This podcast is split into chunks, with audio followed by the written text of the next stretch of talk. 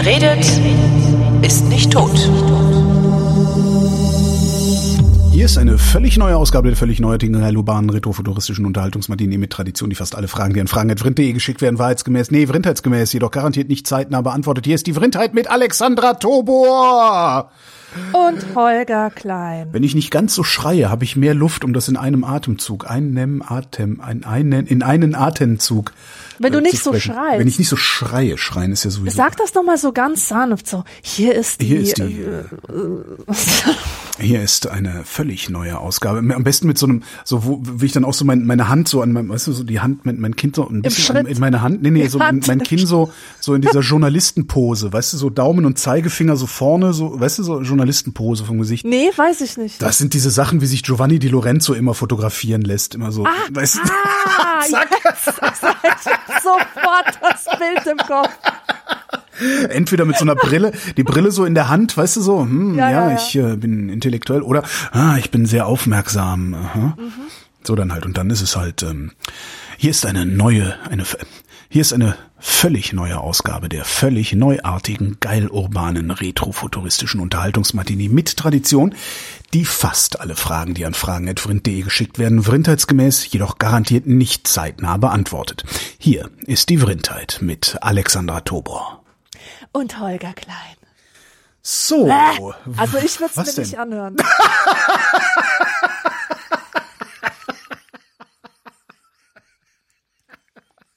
Ich glaube, das schneide ich noch vors Intro. Das schneide ich noch mal raus. Also, und Das ist gut. das ist, und dann und dann schiebe ich es zu Spotify als und dann gucken wir hinterher in die Statistiken, wie lange die Leute wirklich zugehört haben. Ja, mega. Hm. Nee, das sich wirklich super boring angehört. Äh, so, haben wir irgendwas erlebt? Nee, ich habe nichts erlebt. Ich bin nicht rausgegangen. Ich bin, nicht, gehst du? Du, ach so, du arbeitest ja im Einzelhandel. Arbeitest du überhaupt im Einzelhandel gerade oder ist das Ja, ich arbeite wieder im Einzelhandel und das ist praktisch wie so eine kaputte automatische Schiebetür, die immer auf und zugeht. Weißt du? Also, weil es ohne Scheiß alle fünf, Au! alle fünf Au! Tage Au! auf und zu, auf und zu. Wir haben auf, wir haben zu. Das war total krass und wild in den letzten äh, Wochen, dass tatsächlich die Gesetzeslage sich alle fünf Tage geändert hat und wir mal komplett zu hatten und nur liefern gemacht haben. Dann hatten wir komplett auf, dann hatten wir wieder zu, aber mit Click und Collect. Jetzt haben wir wieder auf und wer weiß, was das Leben noch bringt. Also es Ja, ich bin spannend. auch sehr gespannt. Ich meine, jetzt werden ja, es werden ja so brachial viele Menschen. Also wir nehmen am, am Anfang Mai nehmen wir auf und es werden ja gerade mehr, mehrmals schon gab es Tage, wo zwei Millionen Menschen geimpft wurden an einem Tag. Wahnsinn, oder? Ja, und ich bin mal gespannt, wie sich das entwickelt. Also ich bin ja wirklich zugegebenermaßen ähm, mit sehr viel Pessimismus, äh, was das angeht, ins Jahr gestartet. Also ich habe gesagt, hey, Leute, ey, solange kein Impfstoff im, im Laden steht, gibt's auch keinen Impfstoff und so. Ähm, also ich hätte nicht gedacht, dass sich das dermaßen gut entwickelt. Und jetzt bin ich mal gespannt, was mit den Kindern und den Jugendlichen wird. Weil das sind dann so Ja. die letzten, die noch äh, gefährdet sind äh, und wie schnell wir da dann irgendwie hinkommen. Ich bin echt sehr gespannt. Jedenfalls habe ich po positiv äh, denkend habe ich für spät, also in einigen Monaten, eine Woche Campingplatz auf Sankt, äh, nee, in Sankt Peter-Ording gebucht. ich weiß nicht, warum es Sankt Peter-Ording geworden ist, aber es hat- ich dachte mir so, Wo ist das überhaupt? das ist an der Nordsee oben, Schleswig-Holstein. Ach, echt? Ja. Und vielleicht ist das ja ganz Bayerisches Ich finde, das klingt halt, ja genau, es klingt halt so irgendwie auch so. Holle Rötulieu. Naja, ja, ich bin auch gespannt, wie sich das entwickelt. Ja. Ach, bist du geimpft, Alexandra? Nein, ich bin nicht geimpft. Bist du? Hast du die Impfe? Nee, ich habe aber äh, Antikörper. Ich war ja krank und ähm, habe vor paar Wochen, zwei Wochen, drei Wochen, irgendwie sowas, äh, Antikörper messen lassen bei mir und das sieht, sieht sehr gut aus. Das, Oh, super. Äh, das heißt, ich bin einer von den Genesenen. Ja. Und Jetzt werden irgendwie, äh, auch zu Anfang Mai wollen sie dann ja ähm, Lockerungen wieder einführen, dass Genesene und Geimpfte, für die gelten dann Ausnahmen, beziehungsweise für die gelten die alten Sachen halbwegs wieder. Ähm, aber auch Genesene nur, wenn die Erkrankung nicht länger als sechs Monate zurückliegt. Das heißt, wenn du letztes Jahr im September flach gelegen hast, hast du überhaupt gar nichts davon gehabt jetzt gerade. Ja, ich, naja. Kommen wir zu den Fragen. Das ist doch alles ein Trauerspiel. Aber immerhin gehen die Inzidenzen runter. Das Argument von der letzten Ja. Sendung ist weg. Ja, schade, gell? Mhm. Das war so schön. Wir fangen an mit äh, einer Frage von, na, na, jetzt. Oliver. Vielleicht kann die Vrindheit mir einen Denkanstoß geben, was es mit diesem ständigen Individualismus auf sich hat. Warum müssen alle schneller, härter Scooter sein? Wann, warum muss der Urlaub authentischer sein? Warum muss der Kaffee extravaganter sein? Was ist aus dem guten Mittelmaß geworden? Was aus Genügsamkeit? Ja, das finde ich einen sehr guten Denkanstoß, der von Oliver kam, der jetzt, glaube ich, nicht von uns so sehr zu erwarten ist. Also das fand ich eigentlich schon Stimmt. sehr, sehr anregend. Ähm, erstens, ich finde überhaupt nicht, dass wir in irgendeiner Weise eine, eine individualistische Gesellschaft sind oder dass jeder individuell ist. Alle haben die gleichen scheiß Ikea-Möbel Ja. Zu Hause. Schon in den 90er Jahren Ja. haben wir Jugendlichen immer die gleichen scheiß Diesel-T-Shirts mit dem Irokesenkopf äh, getragen, die gleichen Schuhe, die gleichen Jeans, die gleichen Jacken. Irgendwie ist das ganze Leben so gleichförmig, die Produkte sind alle gleich und ich glaube in dieser Gesellschaft, in der alles so alles so unerträglich gleich und gleichgeschaltet ist. Ich meine nicht die Presse, aber die Produkte, Gleich, die gleich Produktwelt. gestaltet. Mit Gleich gestaltet, nicht gleich, Gleich geschaltet, gestaltet. danke. Ähm, ich glaube, in so einer Gesellschaft beginnt man in der Werbesprache das Wort Individualismus als Sehnsuchtswort zu begreifen. natürlich, natürlich. Etwas, was es nicht gibt, wonach sich die Menschen aber sehnen und das ihnen dann in irgendeiner Form präsentiert wird, die keineswegs was mit Individualismus zu tun Mhm. hat, aber bestimmte Bilder zu diesem Themenkomplex weckt. Werbung zeigt dir immer die Sachen, die du selber nicht hast. Beste Beispiel ist Zigarettenwerbung. Zigarettenwerbung zeigt immer das Leben der Nichtraucher. Ja. Ja, stimmt. Ja. Sportlich, aktiv, schöne Zähne, geile Ja. Haut. Alles, was Raucher nicht haben. Weißt du? Ja, Ja, genau. kommt der nächste Raucher um die Ecke. Ich bin wohl sportlich aktiv. Ja, stell dir mal vor, wie aktiv du wärst, würdest du nicht rauchen. Ja, ich glaube auch nicht, dass es diesen Individu- Individualismus überhaupt gibt und darum äh, wird halt so getan, als wäre es Individualismus. Wenn es den wirklich gäbe, ja, Andererseits ist es, hat er ja auch einen Punkt, wenn er sagt, dass die Menschen so zwanghaft individuell sein wollen. Ich meine, das ist ja auch etwas, was man so gerne bei sich unterstreicht. Ähm, ich weiß noch, in Polen damals war es so, wenn man das, den gleichen Rock hatte wie die Freundin, war das total geil. Das war das Tollste überhaupt, wenn man die gleichen Klamotten hatte, weil dann konnte man sich verschwistern. Dann konnte man sagen, hey, wir sind Zwillinge und wir haben was gemeinsam. Während man hier sagt so, bläh, hast die fette Sau gesehen, die hat das gleiche Kleid wie ich, ich zieh das nie wieder an. So ist man eher hier drauf, Ja, habe ich das Gefühl. ja. Und äh, da fragt man sich schon, warum, warum möchten denn alle unbedingt originell sein und ähm, etwas ganz Besonderes sein? Und tatsächlich hat er ja recht, dass das Mittelmaß eher abgelehnt wird. Also niemand möchte an seinem Sterbebett sagen müssen, er hätte ein ganz normales Leben geführt. Ja. Weil heute muss es ja richtig intensiv zugehen. Du musst ein geiles Leben haben. Richtig geil muss das sein. Durchgehend Un-. Instagrammable sein, ja. Instagrammable. Du musst eine Weltreise gemacht haben. Du musst viele sexuelle Praktiken ausprobiert haben mit wechselnden Partnern. Denn äh, Polyamorie ist in aller Munde und da muss natürlich diesen Trend auch mitmachen und dies und jenes. Und also so, was man so, so mitbekommt, weiß ich nicht, in Social Media oder so, sind die Leute tatsächlich voll auf der Suche nach so einem Leben, das voll von krassen Eindrücken Ja. ist und irgendwie ganz besonders intensiv. Und da fragt man sich schon, äh, hat es denn an Wert verloren, wirklich einfach nur ein ganz normales, anständiges, ruhiges Leben zu führen? Anständiges Leben, äh, züchtig. What's Genau. wrong with that? Ähm, Ein naja, züchtiges das, Leben, also was genau. wir, was wir da sehen, also gerade in den sozialen Medien, wir sehen ja nicht, also wir sehen da ja Extremismus. Das ist ja, Ja, eigentlich, natürlich. ne, das ist ja eigentlich ist das ja Extremismus, was wir da sehen. Insbesondere diese ganzen Sachen, also jetzt was so, ähm, wo ich halt so hingucke, Vanlife, ne, diese ganze dieses Zeugs, das ist halt alles völlig lächerlich. Also solche, es gibt natürlich gibt's diese Orte, wo sie, wo sie dann äh, sich aus ihren Autos raus fotografieren vorm Wasserfall und sowas. Aber da stehen halt 20 andere Autos äh, rum und alles liegt voll Ja. Müll und so und das zeigen Ja. sie natürlich nicht. Ähm, ich glaube, dass es diesen Zwang zum Individualismus gar nicht so wirklich gibt, sondern dass die meisten einfach, die leben halt ein stinknormales Leben. Also Ja, Nee, ich, ja, nee eigentlich nee, stimmt Fall. auch nicht. Die Ähm, fliegen, die fliegen mit, die fliegen mit einem Billigflieger äh, nach Mailand zum Shopping, weil sie denken, dass Shopping in Mailand irgendein Wert an sich ist. Nee, doch, die Leute sind auf der Suche nach irgendwas, ja.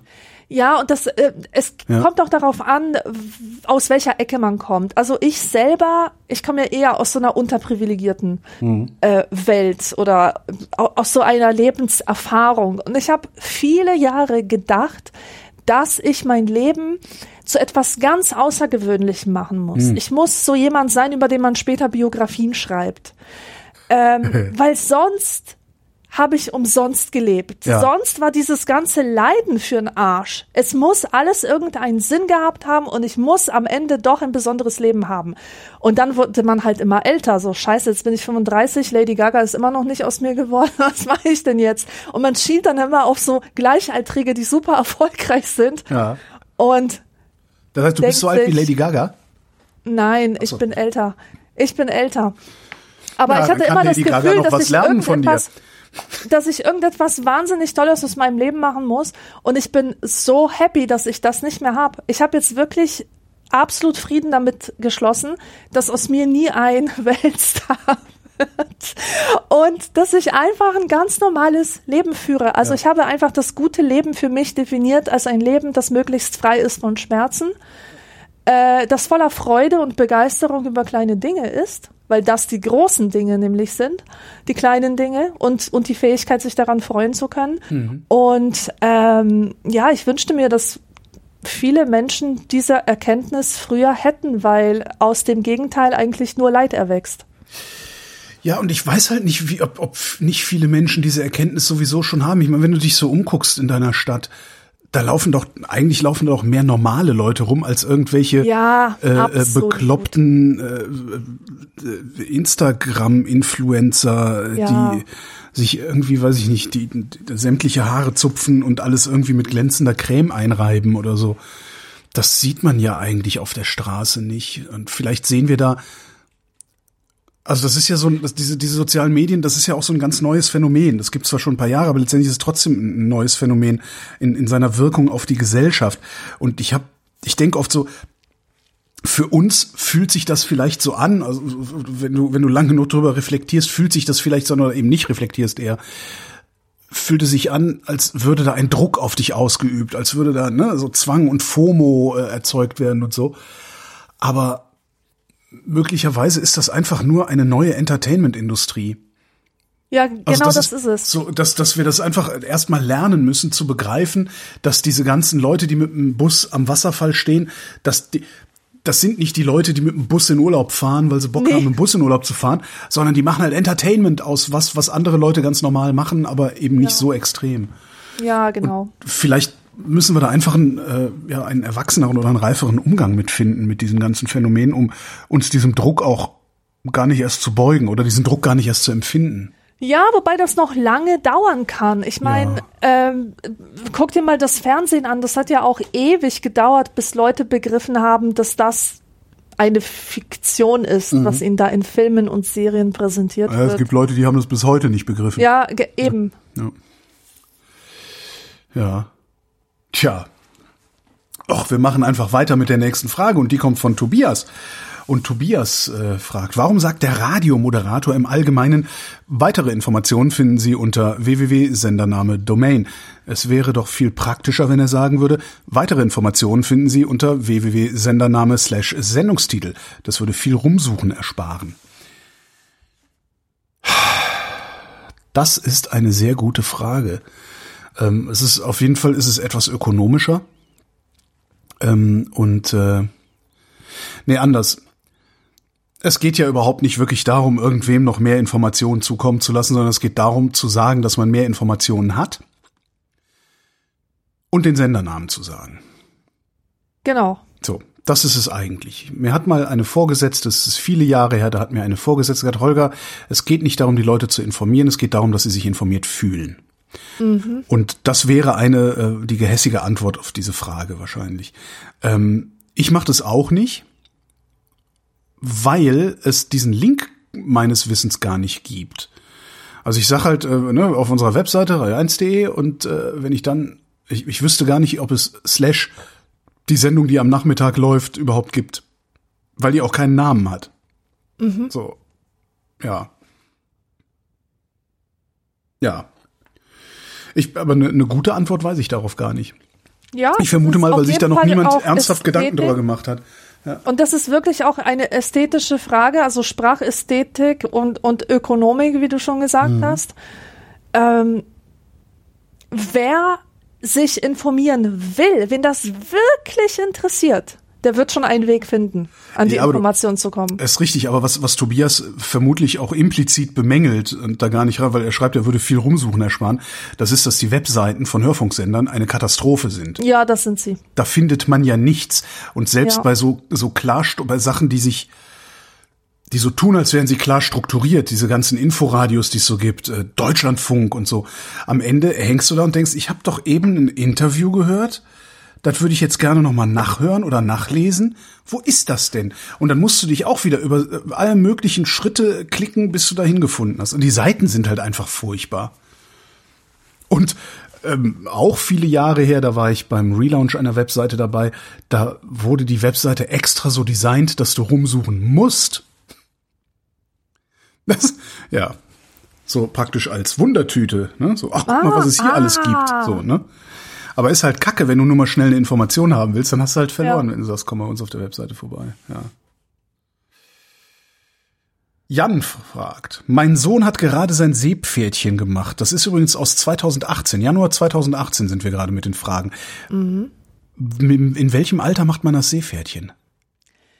Da ich keins habe, äh, kann ich nur daraus schließen, dass man es ungefähr in dem Alter macht, wo man in der dritten Klasse ist oder in der zweiten. Ja.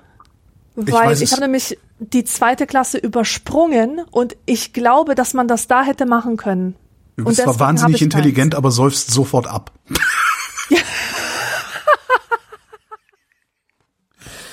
Irgendeinen Genau. Preis muss man zahlen. mein Sohn hat gerade sein Seepferdchen gemacht. Welches Schwimmabzeichen habt ihr erreicht? Äh, ihr alle. Echt? Ja, so Seepferdchen, dann gab es, glaube ich, Freischwimmer, Fahrtenschwimmer, alle. Ich bin ein extrem guter Schwimmer. Ich habe Also keins dieser Abzeichen und ich kann mich auch nicht erinnern, jemals das Angebot bekommen zu haben, so ein Abzeichen zu machen. Und dabei hatte ich von der zweiten bzw. dritten Klasse an immer Schwimmunterricht. Nee, ja. Ich bin extrem unsportlich. Stimmt auch nicht. Ich fahre ja viel Fahrrad mittlerweile, auch, auch oft auf, auf Strecke, aber Hast du Fahrradführerschein? nee, aber eine Mofa-Prüfbescheinigung habe ich. Okay, weil ich habe nicht mal einen Fahrradführerschein. Äh, sowas gab's dann auch irgendwann, stimmt. Nee, aber ich bin, ich bin sehr unsportlich. Ich bin sehr unsportlich, ich bin sehr faul. Ähm, ich war in Sport immer so, ne, dann kriegst du immer so eine 3 minus, ne, weil vier ist irgendwie gemein, äh, drei ist eigentlich auch schon zu viel, kriegst du 3 minus. Ähm, aber im Schwimmen war ich immer einer der Besten. Wow. Ja, ich bin ein äh, extrem guter Schwimmer. Ich weiß nicht, woher das kommt. Keine Ahnung. Ich habe überhaupt keine Probleme mit dem Atmen im Wasser und so, weil viele haben ja dann auch so Koordinationsprobleme ne? so, und schlucken dann Wasser, weil der Kopf zur falschen Zeit unter Wasser ist und ha- habe ich alles nicht. Ist echt ganz witzig. Das habe ich immer gut gekonnt. Äh, Simon wüsste gerne, wie viele Lagen hat euer Toilettenpapier? Ich habe keine Ahnung. Drei, vier, was ist normal? Weiß ich nicht, was normal ist. Hauptsache es sind Schäfchen, Kätzchen und Wölkchen drauf. Alles andere interessiert mich null. Meins hat drei. Das Hast du weiß jetzt ich. eins zur Hand? Nee, aber ich weiß das, ich weiß das, weil ich, es gibt's nur in dreilagig. Ich kaufe halt immer Recyclingpapier. Und das habe ich noch nie in was anderem als dreilagig gesehen. Zweilagig ist mir zu wenig, dann hast du zu oft einfach einen Finger in der Puperze. Das ist irgendwie komisch. Und Mehrlagen habe ich noch nicht gesehen und würde ich wahrscheinlich auch nicht kaufen, weil drei reicht ja. Ich habe neulich, neulich habe ich zum ersten Mal in meinem Leben äh, mitbekommen, also wirklich auffällig mitbekommen, dass es Klopapier mit Geruch gibt. Wusstest du das nicht? Ich habe das irgendwie nie. Du lebst im Westen und weißt das nicht. Dass es hier duftendes Klopapier gibt. Ich habe das nie so. äh, Vielleicht, ich, vermu- ich hatte ja zwischenzeitlich hatte ich ja Geruchs, äh, war mein Geruchssinn ja weg wegen Covid 19 und vielleicht kommt, kommt es daher, dass ich das dann so intensiv wahrgenommen habe, äh, weil äh, das ist wahrscheinlich ist das schon immer da, aber ich, ich das das war das hat das ist war so ekelhaft. Wer macht denn sowas? Naja. Ja, es ist schon eklig. Es ist eklig und das ist ja, das riecht ja auch wirklich ekelhaft. Das ist ja nicht so, dass du, also, weißt du, es gibt ja so Raumdüfte oder Duftkerzen. Ja, muss man jetzt kein Fan von sein, aber manche riechen ganz okay. Kann man tolerieren, wenn das irgendwo rumsteht. Aber dieses Klopapier ist ja wirklich widerlich. Ja, das, ja, das ist, ist also das ist ganz, also ich bin nicht sicher, ob's, also es ist mindestens gleich auf mit Weichspüler. Ja, genau, genau, dieser Duft. Hm, arme der, Leute Parfüm, Der, ja. ja. genau. Der macht, dass einem so auch ganz schwindlig wird. Also zumindest mir wird davon ganz schwindlig. Ja, ja, Weichspüler, Weichspüler, äh, das ist auch so, ich, ich glaube ja, dass es da so eine Art Evolution in der Duftnutzung gibt. Ähm, äh, Weichspüler, wenn Mutti die Wäsche noch macht, ähm, dann irgendwann kommt dann Deo obendrauf. Ne? Das sind dann so die 16-, 17-Jährigen, die ja gleichzeitig nach Weichspüler von Mutti und äh, stark parfümiertem 72-Stunden-Deo riechen. Der Wo ihren ich dann- Schweißgeruch über. Wo ich dann auch immer denke, wer Bah. braucht ein Deo für drei Tage, Alter? Ja, eben die Leute, die sich nicht waschen. Und dann entdeckt der Jugendliche ähm, das Eau de Toilette. Und wo jeder normale Mensch irgendwie sich so einen Spritzer aus der Flasche auf den Hals macht, macht halt der Jugendliche sich drei rundrum oder Ja, mehr und dann noch ein bisschen auf die Arme, genau. Und also furchtbar. Das ist echt furchtbar. Aber das Schlimmste, wirklich das Schlimmste finde ich immer noch Weichspüler. Weichspüler empfinde ich wirklich, den Weichspülergeruch empfinde ich wirklich als belästigend. So dieses Deo und de Toilette und so habe ich keine Probleme mit, egal in welcher Intensität. Da muss ich dann halt nur manchmal lachen, wenn dann so ein, so letztens war ein Auto vor mir, äh, da saß dann aus drei so halbstarke, nennt man sie, glaube ich, da, äh, drin und das hat gestunken wie eine Parfümerie. Wirklich. Der hat das Fenster und ich war dahinter mit, womit bin ich denn gefahren? Mit irgendwie so, ich war so, so einem Leihroller unterwegs, glaube ich. Und habe gedacht, das da, was stinkt denn hier so? ja, das waren die. Nee, aber Weichspüler geht, geht gar nicht, finde ich. Ich verstehe auch überhaupt nicht, wie man so riechen will. Das verstehe ich nicht. Ich glaube wirklich, dass es so etwas gibt wie Geruchslegastheniker. Okay. Äh, also Leute, die, nee, wie, wie, nein, Quatsch, nein, nicht Legastheniker, so ein Quatsch. Ich meine so Geruchsgrobmotoriker oder so Grob-Olfaktoriker. Nee, Grobolfaktorik. ich weiß nicht, wie man die nennen soll. Einfach Leute, deren Nase stumpf ist für Gerüche. Ich kenne ja auch solche Exemplare. Gewisse Kunden in der Buchhandlung, da denkst du, die können unmöglich etwas riechen. Weil so wie die stinken, würden die sich in den Kopf schießen, wenn die wüssten, dass die so riechen. Was natürlich auch sein kann, gibt's vielleicht auch, ich weiß gar nicht, es gibt halt Leute, die, die haben halt panische Angst davor, nach irgendwas anderem, überhaupt sich selbst zu riechen, ne? Obwohl, das sind, das, sind vermutlich so wenige, also so, es wird ja mehr Weichspüler. Und ich verstehe überhaupt nicht, es gibt ja Weichspüler ohne Geruch und der spült auch weich. Ah. Ich hasse alles. Tobias fragt. Der Holger hat gerade, also damals auf Twitter darauf hingewiesen, dass er kein Problem mit Typen hat, die sich die Nägel lackieren. Also ich habe geschrieben, ich habe ja kein Problem mit Typen, die sich die Nägel lackieren, aber wieso nehmen die fast immer so fiese Farben? Tobias wüsste jetzt gerne, welche Farben sind denn so fies? Welche Farben sind für ihn angemessen? Finger- oder Zehennägel? Äh, also es geht um Männer, die sich die Nägel lackieren. Genau, und ich habe gesagt Kenn ich. fiese Farben. Und ich sehe extrem oft Männer mit lackierten Nägeln. Die hat, das ist, dann entweder schwarz, was ich halt ex, also äh, vollkommen so, ja, du hast Sartre gelesen. Ich, das finde ich so, das weiß ich nicht. Das ist immer so ein bisschen so bemüht. Also schwarz finde ich bemüht. Und was ich extrem oft sehe, sind, so komische Türkistöne. Und da frage ich mich dann immer so, warum, warum macht ihr das? Ich meine, das ist, lackierte Nägel sind auch ein Kleidungsstück.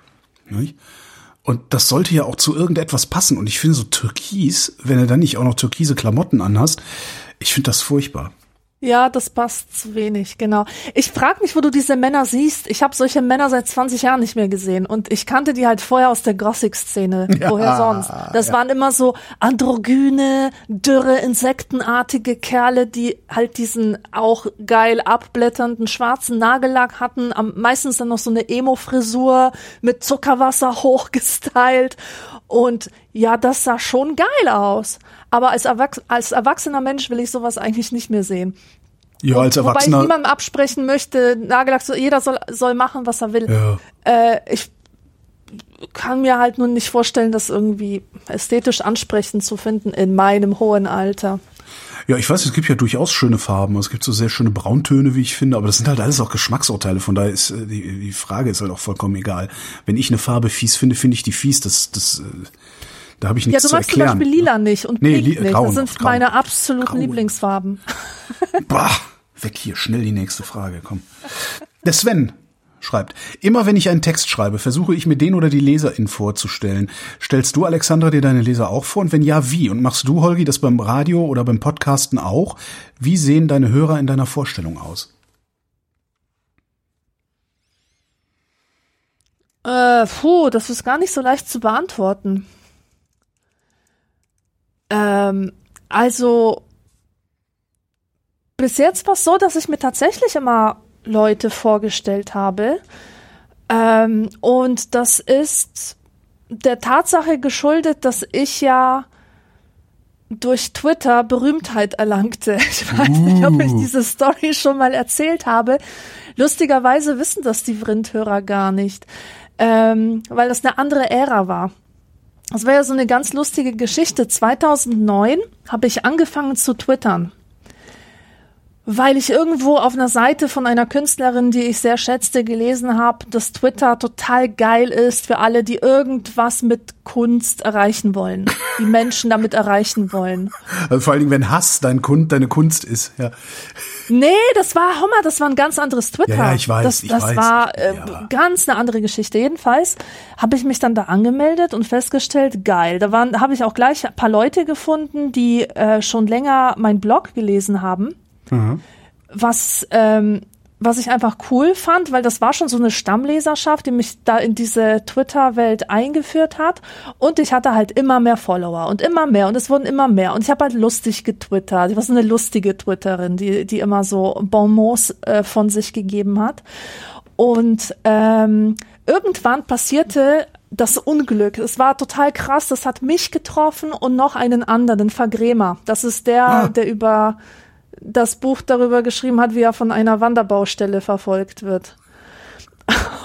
Ich auch irgendwie nicht mitgekriegt, aber klingt gut, ja.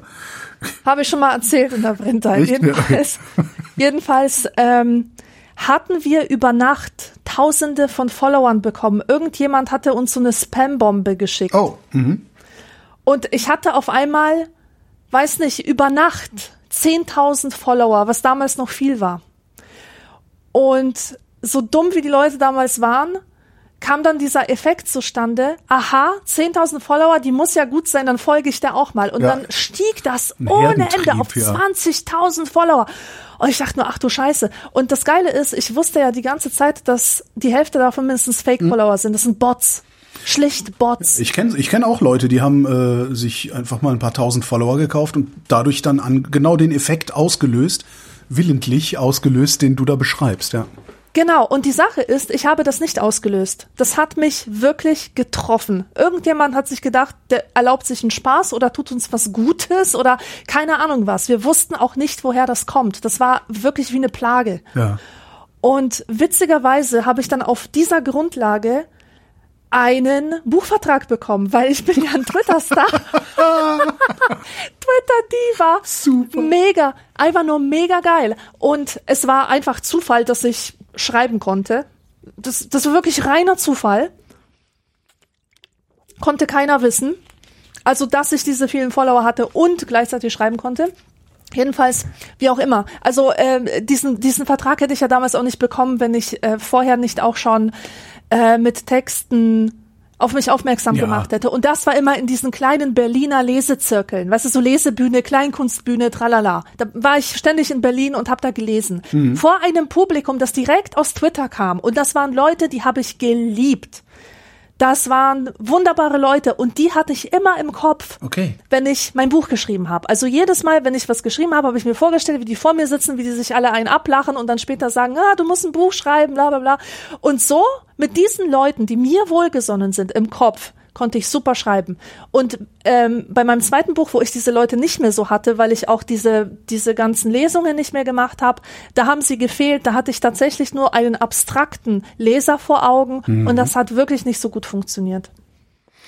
Ja, wir Radioleute kriegen gesagt, wir sollen, wenn wir moderieren, das so machen, als würden wir es unserem Freund erzählen oder einer Freundin erzählen. Also uns einfach vorstellen, dass auf der anderen Seite des Pultes, also des Tisches, wo das Mischpult drin ist, äh, ein Freund oder eine Freundin steht, der oder dem wir das erzählen können. Das mache ich aber nicht, weil das kann ich nicht. Das gibt mein Gehirn nicht her. Darum bin ich nicht unterhaltsam, wenn ich alleine moderiere. So. Punkt. Also wenn du, wenn du, äh, hä? Moment mal. Du bist nicht unterhaltsam, wenn ich alleine moderiere.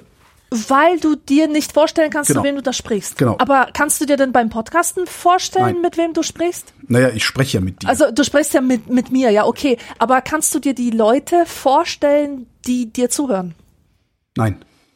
Auch wenn du sie kennst, auch wenn du fünf Leute oder so kennst, wo du weißt, die hören Äh. Ich, wa- ich, regelmäßig ich, weiß, ich weiß ja gar nicht, ob die genau das jetzt dann hören. Also das ist nicht, das schafft mein, mich, mein Gehirn gibt das nicht her. Ich weiß nicht warum, aber das ist nicht, mein Gehirn kann das nicht. Es ist irgendwie, weiß ich, ich empfinde das auch gar nicht als so schlimm, weil ich dadurch dann auch nicht Gefahr laufe, es so zu machen, wie ich gerade glaube, dass Klaus Dieter es gut finden könnte, weil ich mir gerade vorstelle, dass der zuhört oder so. Aber äh, ja, es ist, ist ganz interessant, aber das habe ich nie gekonnt. Ich habe es nie geschafft, mich hinzustellen und mir dann irgendwie einen Freund zu imaginieren, dem ich da irgendwas erzähle. Weil vor allen Dingen, wenn ich irgendwem irgendwas erzähle, dann erwarte ich auch, dass er reagiert. So macht er aber nicht. So, und dann erzähle ich es halt so ins Nichts. Und darum, ich bin, ja, ich bin eher, eher ununterhaltsam, wenn ich alleine irgendwie eine Sendung moderiere, wenn ich monologisiere sozusagen. Ähm, das, ja. Ich fühle mich dann Ja, auch nicht wirklich wohl. Ich fühle mich wohl im, im, im Dialog. Da, da, aber, ja. Ich glaube, mich würde das auch total verunsichern, wenn ich zum Beispiel beim Podcasten immer genau vor mir hätte, wer zuhört. Ja. Weil es sind ja die unterschiedlichsten Menschen. Eben. Das sind 50-Jährige, vielleicht eine 80-Jährige, vielleicht ein 14-Jähriger. Und wenn ich mir vorstellen muss, dass ich zu all diesen verschiedenen Zielgruppen spreche, das würde mich, glaube ich, also wenn ich das wirklich mir so vorstellen, visualisieren würde, das würde mich total hemmen, weil ich dann nicht mehr wüsste, wie ich formulieren soll. Ja. Und ich, da, da, gibt es gibt ja auch so, ähm, es gibt ja so richtig Marktforschungspersona, Personae, äh, wo ähm, Radiosender hingehen und den Durchschnittshörer oder die Durchschnittshörerin für sich definieren lassen. Von Marktforschern irgendwie wird das gemacht.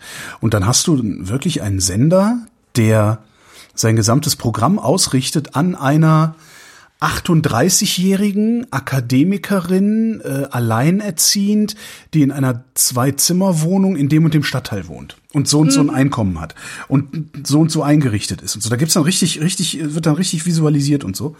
Und ähm, es, es gibt halt Sender, die machen das. Ich habe zum Glück noch nicht bei so einem gearbeitet. Äh, und da kannst du dir dann halt diese, diese Figur vorstellen, was ich auch irgendwie, ich finde das alles total creepy irgendwie.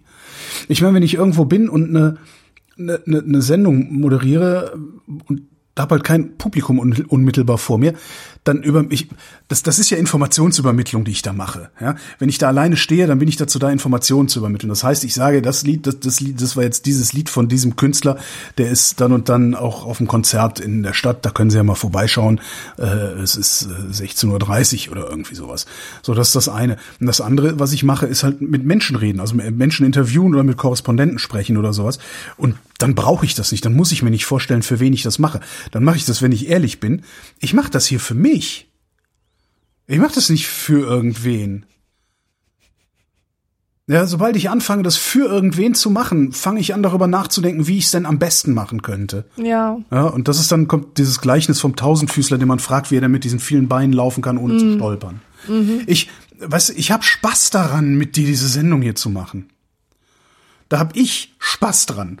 Und ich habe einfach nur unglaubliches Glück, dass du auch Spaß daran hast und es ganz viele Leute gibt, die auch Spaß daran haben und sagen, äh, für den Spaß kriegst du eine Mark von mir. Das so, ja. Und das ist auch okay. Also das, ich habe ich hab ja relativ früh im Leben auch schon gemerkt, dass es, dass es irgendwie mein, mein, mein, mein, mein Purpose hier auf der Welt zu sein scheint, dass Leute Spaß an mir haben können oder mit mir haben oder durch mich haben können und so. Aber ich, das, das am besten merkt man das, ich mache ja auch nur Themen, wenn ich jetzt nicht gerade hier so eine Unterhaltungssendung produziere, wie wir jetzt hier machen, ich mache ja auch nur Themen, die mich interessieren. Also ich kriege jede Woche Mails von irgendwelchen Leuten, die sagen, hier, guck, oh, hier, ein tolles Thema. Ich habe hier ein Buch geschrieben über das, das will keiner veröffentlichen, aber vielleicht willst du ja mal drüber reden und weiß der Geier was. Und es ist halt total oft so, ich denke, ja, es ist halt ganz schön, aber das interessiert mich halt nicht.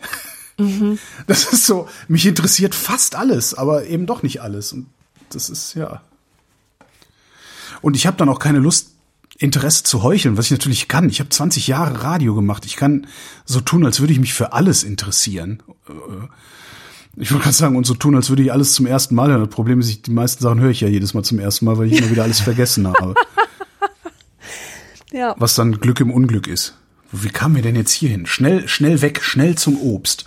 Der Martin war einkaufen und fragt sich, warum steht auf meinem Kassenzettel Äpfelgrün? Obwohl im Deutschen das Adjektiv eigentlich vor Substantiven steht. Siehe auch Gänsehautfeeling pur oder Joghurt mild bzw. räudig. Gänsehautfeeling pur, ja. Ja, geil. Das ist so Werbesprech, ey, da krieg ich. Vrind, geil urban. nee, Unterhaltungsmatinee, geil urban. Wir könnten, wir könnten den Leiter Einkauf fragen, ja, ob er einen Hammervorschlag für uns hat, mit dem wir dann Steine wacker zertrümmern können. Ja, Martin, kommst du wirklich nicht drauf? Der Apfel ist ja nur die Kategorie und grün ist die Spezifizierung. Also das ist halt die Ausprägung von Apfel. Und das ist ja auch keine Sprache im eigentlichen Sinne, wenn Lebensmittel gelabelt werden, sondern das ist einfach eine Art, die Dinge zu sortieren. Auf dem Kassenzettel so. ist keine Sprache. Genau, genau. Kassenzettel allerdings, ist keine allerdings, Literatur bringt er, mir, bringt er mich schon auf eine interessante Abzweigungsfrage und zwar, man sagt ja mal geschnitten Brot. Ne? Wie, wieso, wieso denn nicht geschnittenes Brot? Woher kommt das? Brot das, geschnitten, Brot geschnitten. Okay, ja, aber daraus folgt ja nicht geschnitten das Brot. Ist, das ist Dialekt. Das geht wie geschnitten Brot. Das ist halt Dialekt, äh, was Dialektartiges. Mm. Das halt, das ist, geht halt, ne, das halt, geht, geht halt ab wie Schmitz Katze. Du sagst ja auch nicht wie die Katze der Schmitzens. Ja. Ja, also, ja. ja, auch schöne Frage von MJ12 Zyfex. Frage, Transhumanismus? Transhumanismus. Was meint ihr? Ich weiß nicht mal, was das ist. Ja, ich wollte gerade auch, ich wollte dich auch gerade fragen, was soll das überhaupt? Ich habe keine Ahnung. Aber wir können, wir können ja, wir können ja überlegen, was es sein könnte. Äh, das ist, äh, ist das nicht, wenn man sich so Sachen einpflanzen lässt, so und und seine, also so, weißt du, so ja, Chips also und wenn, so, dass man wenn der Mensch so die Grenzen des Menschlichen überschreitet genau. durch diverse und zwar, Körpermodifikationen. Genau, und zwar physikalisch überschreitet, weil alles andere wäre Transzendenz, ja. Ja. Aber ja, genau. keine Ahnung, ich kann damit nichts anfangen. Aber also wenn es jetzt irgendwie was gäbe, was ich mir in den Kopf meißeln lassen könnte, was mich irgendwie nachts sehen lässt oder weiß der Geil, was würde ich machen? Sowas finde ich cool. Findste, weil wir haben uns über diese Frage schon mal in einer Vrindheit unterhalten. Ja. Und da fand ich da das nicht. Da ging es so um, um Body Enhancement und sowas, mhm. Bio Enhancement. Ja.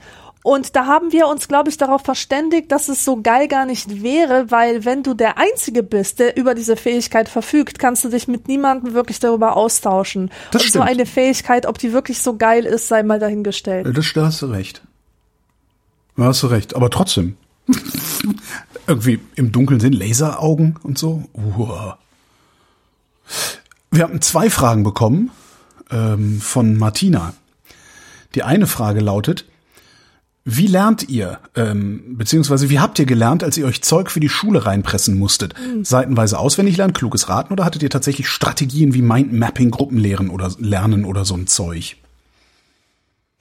Das ist eine Ganz super schlimm. Frage. Ganz schlimmes Ja, ganz Thema. schlimm. Ich muss sagen, dass ich meine gesamte Schulzeit über nicht gelernt habe. Ja. Nicht, weil ich so schlau war und alles aufgesogen habe. Nö, ich hatte auch richtig beschissene Noten. Ja. Ich bin immer so richtig auf dem letzten, wie sagt man, ähm, also es hing immer am, mein, mein, meine Versetzung in die jeweils nächste Klasse hing immer am seidenen Faden. Ich hatte Fünfen, ich hatte Vieren, manchmal mit sehr viel Glück, weil es ein Laberfach war, wo ich viel fantasieren konnte, hatte ich eine Drei und ich hatte halt so meine rettenden Fächer Kunst, Musik, Deutsch, wo ich immer eine Eins hatte. Wirklich aus Talent. Das war nichts anderes. Das hatte nichts mit Lernen zu tun. Ich konnte es einfach. Und ähm, deswegen habe ich in der Schule nie gelernt, wie man lernt. Keine Ahnung, wie die anderen das gemacht haben. Ja. Dieses Lernen habe ich dann erst ähm, mir zugelegt im Studium, glaube ich. Und ähm, da habe ich mich nicht nach dem gerichtet, was andere so gemacht haben, sondern ich bin da ganz analytisch rangegangen. Also ich hatte einen nicht zu bewältigenden Text, also irgendeine Textmasse, die mich furchtbar erschrocken, erschrocken hat, weil die Fülle mich überwältigt hat. Und dann habe ich geschaut, okay, kann ich da Ordnung reinbringen? Kann ich das analysieren? Kann ich das in Teile aufstückeln? Wo sind Ähnlichkeiten? Wo sind Unterschiede? Dann vielleicht auch mit farblich markieren, aber nicht so wie die Mädchen, sag ich jetzt mal, immer mit ihren bunten Textmarkern, weißt du. Hauptsache, es ist alles lila und gelb und grün und blau. Und Kringelchen sondern schon mit- Und Kringelchen und Herzchen, sondern, sondern wirklich ähm, systematisch. Also, dass bestimmte Kategorien eine bestimmte Farbe bekommen und so. Und was ich dann gelernt habe im Laufe meines Studiums oder auch Lebens ist, dass äh, es beim Lernen darum geht, die Perspektive zu verändern. Das heißt, wenn du einen abstrakten Text hast, versuche aufzuzeichnen, was du da Ah, auch schön, ja. Äh, was du da hast. Und das muss nicht unbedingt jetzt so ein Diagramm sein oder so, so ein Ding, weißt du, wo mit Pfeilen irgendwas erklärt wird. Mhm. Das kann auch total abstrakt sein, so wie manche Künstler Musikstücke als Bild gemalt haben. Ja? Ja. Sowas kann es sein. Es muss einfach nur eine Verbindung zu dir haben. Du musst es fühlen. Und im Grunde sind die Dinge nie schwer, sondern sie sind nur neu. Also muss man versuchen, sie sich selbst weniger neu zu machen, indem man sie immer anknüpft an etwas, was man schon kennt, egal wie rudimentär es damit losgeht. Und wenn man zum Beispiel eine Sprache lernt, kann man sagen, dieses Wort ist mir zwar fremd, aber wenn, wenn ich mir das so genau angucke, sieht es schon aus wie das Wort Wolke, das, das mir gut bekannt ist. Halt nur anders. Wolk, Wolkel oder so. Ja. Und so kann ich mir das merken und darauf dann aufbauen. Also, aber Perspektive verändern ist ganz, ganz wichtig. Gute Idee, Du kannst die Sachen rückwärts, also je nachdem, was du lernst, wenn du ein Musikstück lernst, ist es gut, äh, eine Melodie nicht nur vorwärts zu spielen, sondern sie auch rückwärts zu spielen, weil das Gehirn dann so richtig äh, in Bewegung gerät Mhm. und, und versucht, die Sachen zu kapieren. Und ein Perspektivwechsel kann auch darin bestehen, dass du die Sachen nicht nur von einem Buch in dein Hirn kommen lässt, sondern dass du sie aus deinem Hirn heraus jemandem erklärst. Ja. Das ist ja auch ein Perspektivwechsel, in dem du dich in einen Nichtwissenden versetzt und versuchst ihm das äh, zu erklären. Also das sind all solche Strategien, äh, die ich super finde und die auf jeden Fall besser sind als auswendig lernen. Einfach Perspektive ändern und versuchen, das Thema aus so vielen äh, Winkeln wie möglich zu betrachten. Ja, ich habe äh, mir geht's ähnlich. Ich habe in der Schule auch nie das Lernen gelernt. Das kam bei mir erst sehr sehr spät. Ich habe irgendwann Mitte der Zehnerjahre, also wie heißt das, der Zehnerjahre? Mitte der Zehnerjahre habe ich ja äh, angefangen an der Fernuni Hagen Psychologie zu studieren und habe gedacht, ich muss irgendwas, irgendwas muss ich haben, weil das ist halt berufsbegleitend gewesen oder, oder als als als Teilzeitding sie. Äh, irgendwas muss ich machen, damit ich äh, ja mir das das das Basiswissen, was ich so brauche, in den Kopf hämmern kann, vor allen Dingen, weil das ist ja Bachelor Bachelor Niveau ist ja das ist ja nix. Also da ne und ähm, bin dann zu so einer Nachhilfeschule gegangen, äh, die gibt's hier in Berlin, Lernwerk heißen die. Äh, die hatte ich kennengelernt, also die Chefin habe ich kennengelernt, mit der hatte ich auch eine Radiosendung gemacht. Das ist eine Nachhilfeschule, wo du vor allen Dingen erstmal das Lernen lernst und dann erst den Stoff. Ah ja. Und das Schön. fand ich ganz cool. Und da bin ich hingegangen und habe gesagt, hier Swantje, kannst du, kannst du mir das Lernen beibringen? Ja, und, ja klar, ne, kostet, kostet, weiß nicht mehr, was gekostet hat, kostet halt so und so viel Euro pro Stunde. Machen wir. Und dann hat sie mir das Lernen beigebracht. Und dann guckt sie halt erstmal, sie, die, sie hat so verschiedene Lerntypen identifiziert äh, und meinte, okay, äh, hat halt so wirklich mit mir gesprochen, mit mir so ein bisschen was hin und her gemacht, ein bisschen was gespielt und so. Und meinte, okay, äh, du musst, du musst dich bewegen und reden. Ja. Dann lernst du was, sonst lernst du nix. Und meinte dann auch irgendwann, ne, du hast doch in der Schule gesessen, hast, du hast doch immer An- Anschiss gekriegt, weil du die ganze Zeit mit irgendwas rumgespielt hast und unkonzentriert ausgesehen hast und so. Und ich, ja, genau. Sagt sie, ja, das waren die Momente, in denen du konzentriert warst. Und stellt sich raus, stimmt. Wenn ich, wenn ich nicht, wenn ich nicht mit was spielen kann und so, bin ich, bin ich unkonzentriert. Und das hat, das, das, das fand ich irgendwie schon mal ganz cool. Also, dass sie, dass sie meinte, ja, du musst es reden, sag's dir. Ja, was du wissen willst, musst du dir sagen. Darum rede ich so viel, darum unterbreche ich auch so viel. Also, es ist ein oft gehörter Vorwurf, wenn ich irgendwelche Leute interviewe oder sowas, der fallen den Leuten noch nicht immer ins Wort. Das Problem ist, in dem Moment, wo ich das mache, mache ich das, weil ich sonst nicht verstehe, was die sagen. Ja. Auf, auf einem, jetzt nicht auf einem äh, akustisch verstehen, sondern wirklich auf so einem Lernniveau verstehen. Ähm, das, das ist so das eine Ding. Und äh, ja, ansonsten, also von der habe ich dann auch zum ersten Mal beigebracht gekriegt, wie man mit so Karteikästen lernt. Für es gibt halt Sachen, die musst du einfach bingen. Die musst du auswendig lernen. Ja, Vokabeln, genau. Grammatik, das muss man auswendig lernen. Da gibt, führt kein Weg dran vorbei. Das hat die mir beigebracht und äh, wie man anhand von, also wie man, wie man mit Texten arbeitet. Sie meinte, naja, du hast ja immer ein Inhaltsverzeichnis in so einem Buch zum Beispiel. Das gehst du mal durch und stellst dem Inhaltsverzeichnis Fragen und die beantwortest du dir dann, indem du im Buch ins Buch guckst sozusagen. Das fand ich auch irgendwie ganz cool und das Ganze habe ich dann, das Ganze dann verknüpft mit einer Mindmap. So lerne ich mittlerweile. Also wenn ich ein, ein Buch habe, ein Fachbuch habe und das wirklich durchdringen will, dann äh, stelle ich aus dem Inhaltsverzeichnis Fragen an das Buch und beantworte mir die dann so auf einer Mindmap. So und dann habe Mhm. ich das verstanden. Und ich muss dabei aber die ganze Zeit brabbeln, äh, was ein bisschen schwierig ist. Aber ich das finde das in- in echt muss. interessant, weil das, Und der das Witz, macht natürlich total der Witz Sinn ist jetzt, nachdem die mir das beigebracht hat, wie ich, wie man lernt, habe ich bei ihr noch mal sch- einen Spanischkurs gebucht. Also bei einer anderen Lehrerin, bei ihr habe ich einen Spanischkurs gebucht und ich kann heute noch, ich habe die ganzen Vokabeln ver vergessen und so, aber ich habe es heute noch, wenn ich dann irgendwie mal in Spanien bin, war ich jetzt ein paar Jahre nicht, aber wenn ich dann mal in Spanien war, ich habe gesagt, okay, dieser Satz, äh, das ist die und die Vergangenheitsform oder so. Also ich habe die Grammatik, äh, die spanische Grammatik habe ich immer noch ein bisschen im Kopf gehabt. Äh, Jahre danach, zehn Jahre danach oder sowas. Das fand ich wirklich einen ganz, ganz interessanten Effekt. Und hinterher hat mich sehr geärgert, dass mir das nicht jemand beigebracht hat, als ich vielleicht 13, 14 gewesen bin. Weil dann hätte mich die Schule nicht nur moralisch am Arsch lecken können, sondern auch inhaltlich. Dann hätte ich das Ja. Ding einfach auf der linken Arschbacke abgewettert, weil ich weiß nicht, ob alle Schule so ist. Damals war es so, also die ganzen Nachbarschulen, die man so kannte, da kannte man ja auch Leute, die Stoff hatten und so. Ähm, das war zumindest in der Zeit, in der ich in die Schule gegangen bin, in den 1980er Jahren.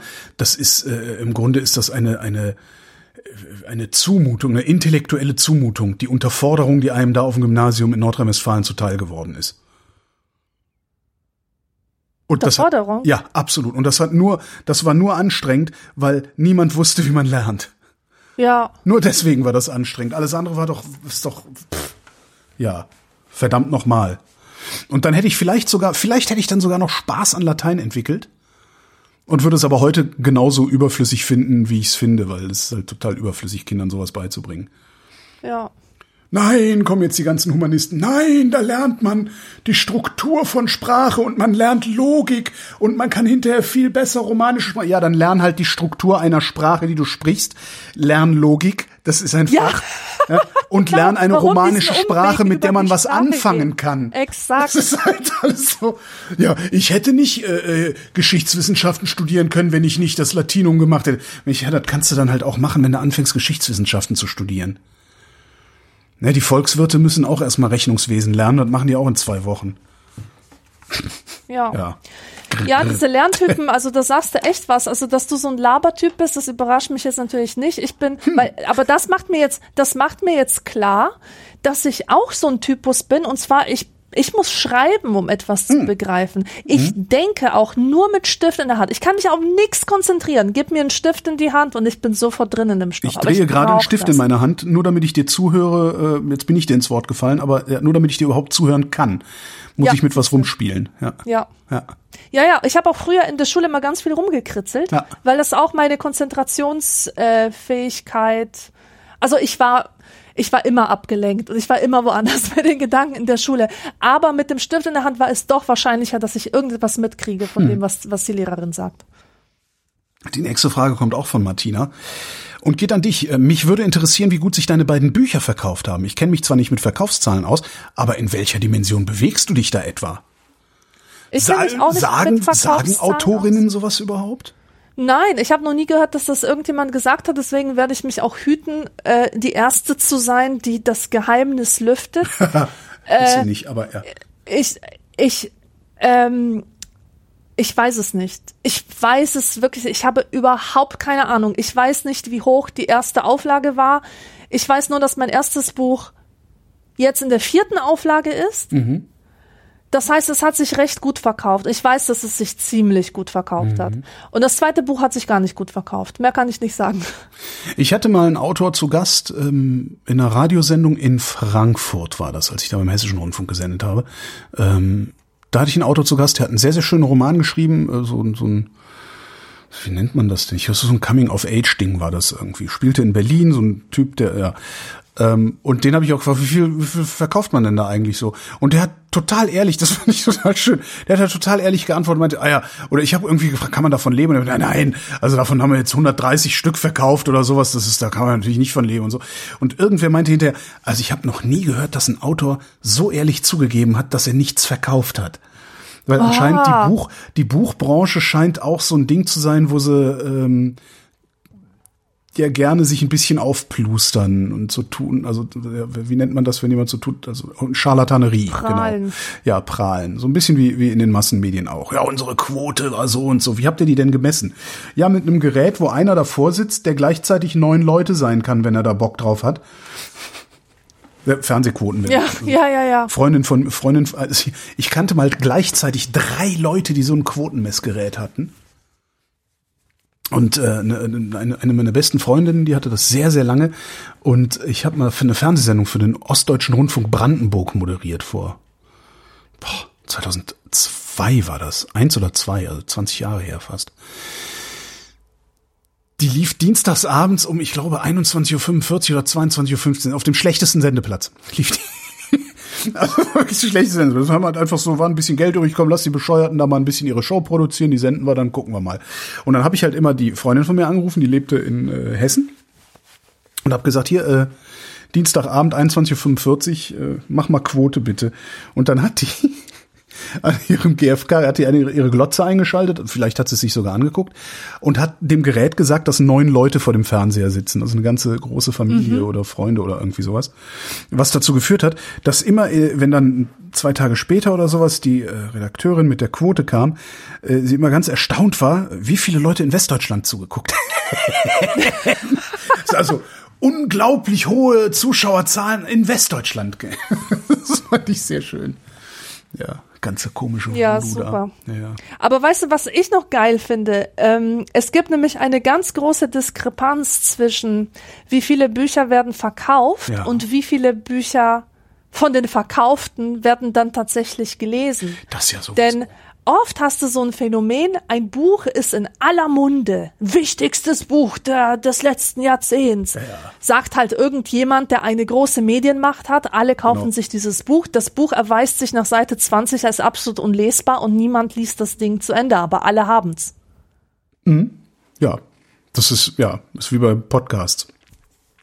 Ich meine, die, diese, ja wir haben eine Million Hörer und so. Mm, schön, dass ihr die habt, ja. Äh, und dann guckst du halt so, was, was die für Zahlen ausweisen. Und dann, so, bei Spotify kann man ja ein bisschen genauere Zahlen sich angucken. Ich sehe ja tatsächlich nur, wie oft diese Sendung hier runtergeladen worden ist. Ähm, bei Spotify kann man sich dann angucken, wie viele Leute haben sie gestartet, wie viele Leute haben länger mhm. als eine Minute zugehört ähm, und wie viel Prozent der Hörerschaft haben bis zum Ende zugehört und sowas. Aber, aber kannst du das auch für andere sehen oder nur für deine das eigenen Formate? Das kann ich nur Formate? für meine eigenen Formate sehen. Ich wollte ähm, gerade sagen. Ich unterstelle, es natürlich ist es eine böse Unterstellung, ich unterstelle mal den Produzenten und Produzentinnen, die äh, insbesondere auch davon leben, dass sie Werbung verkaufen, dass sie immer nur mit den Zahlen operieren, die heißen, wie viele Leute haben einmal auf Start gedrückt. Ja. Ja, und das sind halt dann immer eine um, ich, ich kann das mal aktuell, warte mal, ich gucke das jetzt mal aktuell nach. Ich versuche das mal schnell. Ich müsste, eigentlich müsste ich hier sogar eingeloggt sein. Anscheinend nicht. Warte mal, gucken wir. Doch, da, Your Dashboard. Ähm, wir nehmen mal äh, hier das ist ja, ist ja egal. Also ich bin, ich bin auf Spotify mit zwei Produktionen, nee, mit drei Produktionen, aber das ist Hörerzahlen technisch ist das nicht der Rede wert, was da passiert. Ähm, es gibt halt Starts, also Starts, ja, äh, measured when a Spotify user listens to zero seconds or more. ja, so, also, mhm. kurz angemacht. Dann gibt's Streams, measures when a Spotify user listens to 60 seconds or more. Und das sind schon also Starts 362, Streams 298. Das heißt, da haben schon, wow. ne, da haben schon, wie viel sind das? 60, 65, 64 Leute haben, also, was sind denn 64, was, was ist denn das dann? Für fünf, 20 Prozent der Hörerschaft haben vor einer, also weniger als eine Minute zugehört. Und dann gibt's Listeners, uh, the number of unique Spotify users who started an episode. Also das sind dann nur noch 214. Und ich verwette mal, äh, nein, lieber nicht, doch, ich habe genug. Ich verwette meinen Arsch da drauf, dass alle, die Werbung machen, nur diese Startzahl sagen, weil das äh, eine um fast das doppelt doppelt so groß ist wie wie die wie die kleinste, die realistischste oder die konservativste Zahl in dem Ding. Und ich vermute mal, dass das im Buchmarkt genauso ist, dass es im Zeitungsmarkt ist das auch so und bei allen anderen Massenmedien auch, weil diese Voodoo-Zahlen, die da ermittelt werden, die die die, halt, die funktionieren nur, weil jeder daran glaubt. Ja. Das ist eigentlich der Witz an der Sache. Ja, genau. Also, ja. So, Paul fragt, was ist schlimmer? Zu viel oder zu wenig Salz im Nudelwasser? Really, Paul? Really? Wenn du zu viel Salz reintust, kannst du das nicht mehr rauskriegen. Wenn du zu wenig Salz hast, kannst du immer noch nachsalzen. Ich weiß überhaupt nicht, also ich, geht das zu viel Salz ins Nudelwasser? Ich weiß gar nicht, nimmt die Ja, Nudel, klar. nimmt die Nudel so viel Salz auf? Also, Nee, eigentlich, eigentlich nicht. Nein, die, die, die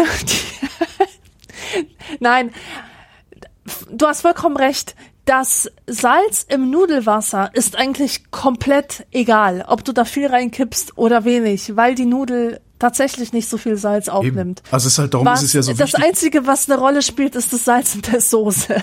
Und da ist richtig Nicht- scheiße, wenn du da zu viel reintust. Ich, ich mahne zur Vorsicht. Äh, In, in das Nudelwasser muss sehr viel Salz rein.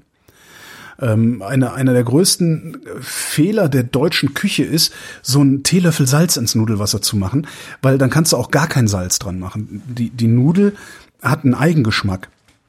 Und diesen Ja. Eigengeschmack, den holst du erst raus, wenn du so ein, so ein, wenn, wenn dein Nudelwasser so salzig ist wie Meerwasser. Ja. Ja, das, genau. das heißt, du kannst wirklich, ich mach so für ein, für ein Liter, also so auf ein Liter Nudelwasser hau ich einen Esslöffel Salz da rein. Ähm, und das ist halt richtig fies salzig, also wirklich wie Meerwasser. Und dann hat auf einmal die Nudel auch einen Eigengeschmack. Und dann ist auf einmal auch wichtig, was für Nudeln du kaufst. Das ist äh, total. Welche aber ist- Form die haben, Nee, Form, vor allen Dingen welcher Hersteller auch. Ähm, diese, diese, weißt du, ob du, wenn du jetzt so Ja-Nudeln kaufen gehst oder sowas, die schmecken halt scheiße. Und Barilla schmeckt halt auch nicht gut. Das gibt, Ja. das gibt gute Nudeln und es gibt schlechte Nudeln. Und das, das merkst du erst, wenn du viel Salz äh, ans Wasser machst. Das habe ich gelernt in einem Buch, in einem der, der eins, eins, eins der schönsten Bücher, die ich je gelesen habe. Das heißt Hitze von Bill Buford. Ja, kenne ich. Das ist so gezeichnet, gell? Nee. Bunt. Nee, Nee? nee, das ist ein Echt Typ, nicht? der hat, der hat früher beim New Yorker oder bei der New York Times gearbeitet. Nee, dann kenne ich's nicht. Ich hab's verwechselt. und hat das, ich empfehle das dringend zu lesen, ist schon, ist aus den 90er Jahren, glaube ich, oder? 90er Jahre oder Jahrtausend, wenn oder so. Der, der war halt festangestellter Redakteur, äh, ne, erfolgreich alles tralala und hat auf einer, die, so geht die Legende, hat auf einer Party, ähm, äh, äh, irgendeinen Sternekoch oder so kennengelernt und hat gesagt, ach Mensch, ich will, will gerne mal einen Artikel schreiben, kann ich bei dir mal irgendwie zwei Wochen Praktikum machen? Dann hat er gesagt, ja klar, kannst du machen. Dann hat er bei einem Praktikum angefangen, hat seinen Job gekündigt und ist ein Jahr da geblieben.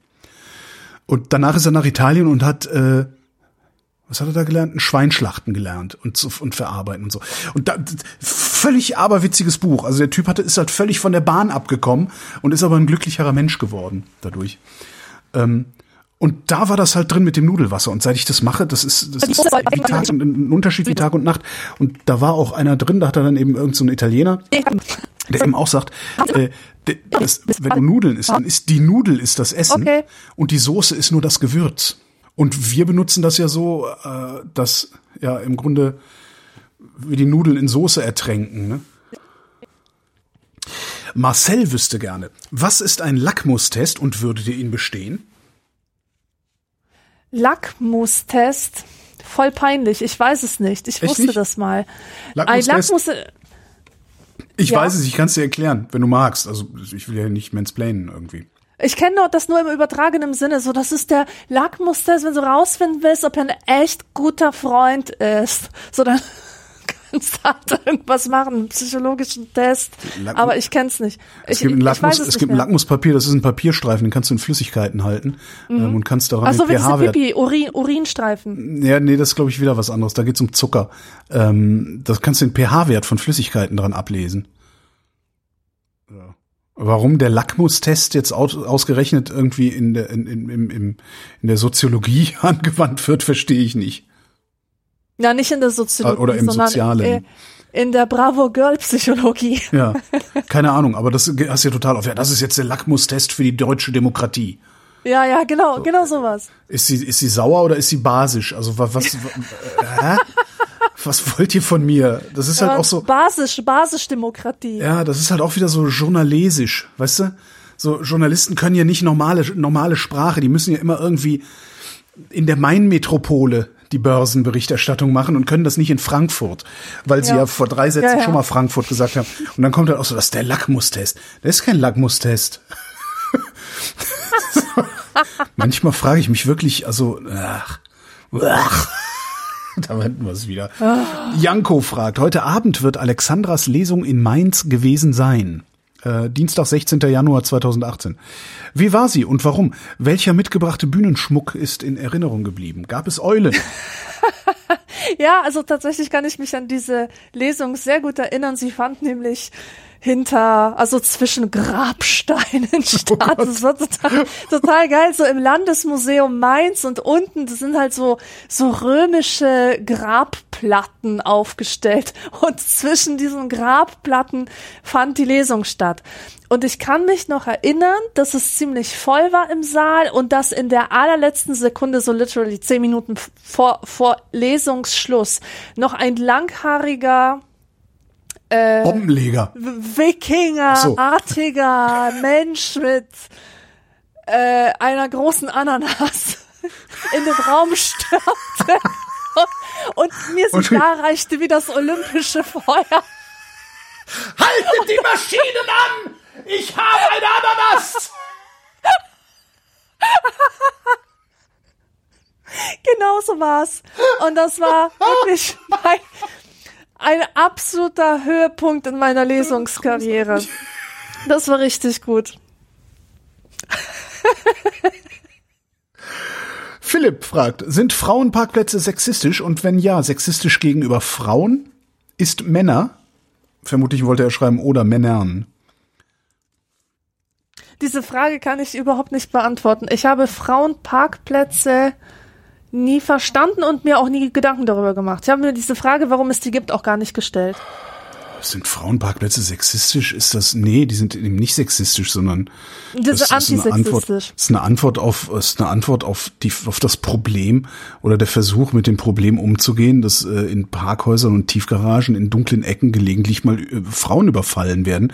Und darum packt man diese Parkplätze etwas dichter an die Ausgänge. Ja, stimmt, oder an, natürlich, Also das deswegen. ist, äh, ist jetzt eine dämliche Frage, ehrlich gesagt. Sind Frauenparkplätze sexistisch? Das ist wieder so, da will der Philipp, der, der Philipp will da irgendwie so pseudo-originell, ist das, weißt du?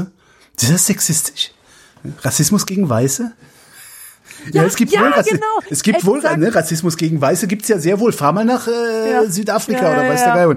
Ja, ja, ja. Wo sind wir hier in Südafrika oder was? So eine? Schlaumeierei, weil Genau, man es nicht erträgt, dass irgendwelche gesellschaftlichen Missstände kritisiert Schlimm werden. ist das, wirklich. Naja, wir kriegen euch alle. Daniel fragt. Ich bin gerade mit Wochendämmerung auf den Ohren und Augen im Hen auf dem Handy, äh, HVV-Fahrkartenkauf, zur U-Bahn gelaufen. Als ich kurz den Blick nach oben richtete, stürmte bereits ein Hund, Schäfer und Größe, Rasse, keine Ahnung, bellend auf mich zu und war circa 15 Meter entfernt.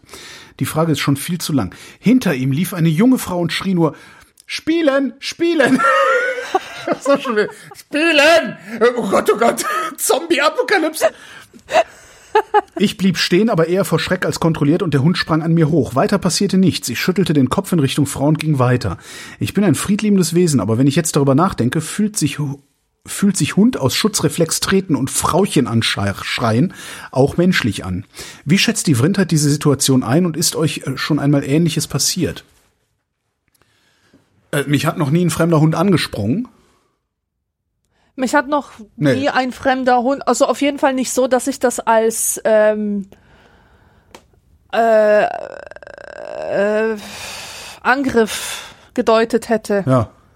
Oder dass ich mich wesen, also so furch- furchtbar erschreckt hätte. Das ist mir noch nicht passiert. Nee, bei mir auch nicht. Also es kommt gelegentlich vor, dass Hunde anfangen zu kläffen oder sowas. äh, Und dann weise ich, also ich fordere dann nicht die Besitzer des Hundes auf, den Hund zurückzuholen, sondern ich weise sie an, das zu tun. Und das in der Regel in, in einem Tonfall. Ich überlege gerade, nee, das ist eigentlich immer in einem Tonfall, in dem sie mir meinen Anweisungen Folge leisten. Ähm, also, dass ein Hund an mir hochgesprungen wäre, ist noch nicht passiert. Also ich misstraue Hunden grundsätzlich. Ähm, von daher ist, wenn so, ein, wenn so ein Hund irgendwie so mehr oder weniger unbeobachtet oder unbeaufsichtigt rumläuft, habe ich sowieso schon immer einen Schlüssel in der Hand. So, ne, so zwischen den Fingern so raus, ne, was Frauen auch machen, wenn sie abends nach Hause gehen.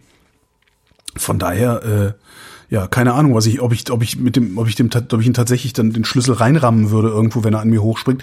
Aber könnte gut sein, weil ich denen misstraue. Und ich habe auch äh, die Besitzer dieses Hundes nicht gefragt, ob der spielen will oder was er will, sondern ich habe gesagt, lein deinen Hund an, Arschloch. Wir sind hier nämlich im Stadtgebiet, hier ist Leinenzwang. Ja, Auch oft genug denke so, was, was ist das hier? Warum? Ihr wisst doch ganz genau, dass Leinenzwang ist. Was, was soll das? Mir ist egal, ob deine, deine scheiß Töle spielen will oder nicht, du hast Leinenzwang. ja, so ist es. Ich finde es überhaupt asozial, in der Stadt einen Hund zu halten. Also Ich klar, wenn man, schwierig, ja. wenn man ein Haus hat mit Garten, wo der Hund halt frei rumlaufen kann, dann ist das in Ordnung. Aber das, weißt du, wenn Leute in so engen Wohnungen große Hunde halten, das finde ich absolute Tierquälerei. Ja. Ja, vermutlich. Ich kann es nicht Also beurteilen. anders, wenn das Ich- solche Züchtungen sind, diese kleinen Kleffer, weißt du, die sind ja dafür gemacht. Die sind ja, Okay, ja, das stimmt. Aber mir kommt das immer so auch so immer so ein bisschen komisch vor, so Budenhunde. Aber die scheinen nicht unglücklich zu sein, habe ich immer so das Gefühl. Wenn Budenhund, du meinst so, so ein angeketteter. Nee, so ein Hund halt, die so Leute in ihren Zwei-Zimmer-Wohnungen haben, so Pudel, Dackel, sowas, so. weißt du, so die Größe. Ich weiß es nicht, ich denke auch oft, also ist das, ist das gut für die, ist das schlecht für die, vielleicht ist es ihnen auch egal. Also was ich halt, glaube ich, total scheiße finden würde, so als Hund ist, dass, es, dass ich nicht so rumrennen kann in der Stadt. Ja. Aber mich Ja, fragt ja, weil der Hund, der hat ja großen Bewegungsdrang. Das merkst du, wenn du mit dem Hund so richtig in die Natur Ja, rausgehst. ja. Der galoppiert da wie so ein Pferd über Ja. Wald und Wiesen und äh, also die haben richtig Spaß auch an der Bewegung. Mhm. Also ich, ich weiß es aber nicht. Ich fänd ja auch irgendwie, manchmal denke ich ja auch, dass ich einen Hund ganz nett fänd. Aber Ja, ich will auch einen. Ich hatte mal einen und das war toll und ich will wieder einen. ich habe eine Zwei-Zimmer-Wohnung, da ist halt ein Hund auch irgendwie ein bisschen. Ja. Ja, eigentlich habe ich eine zweieinhalb Zimmerwohnung, aber das macht jetzt auch keinen großen Unterschied mehr. Ja. Der Kai wüsste gerne, warum gibt's im Z- Flugzeug zwar Schwimmwesten, aber keine Fallschirme?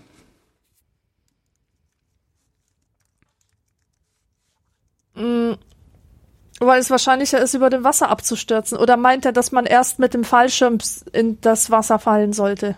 Weil das, was Kai sich vorstellt, gibt's nur in Filmen. Dass irgendwie am Flugzeug irgendwie das Dach aufreißt und Menschen rausgeschleudert werden. Sowas passiert in Filmen, sowas passiert halt nicht. Flugzeuge stürzen ab oder notlanden oder notwassern. Warum Fallschirme? Steig, springen Sie schnell alle raus, wir werden in zehn Minuten abstürzen. Springt doch eh keiner.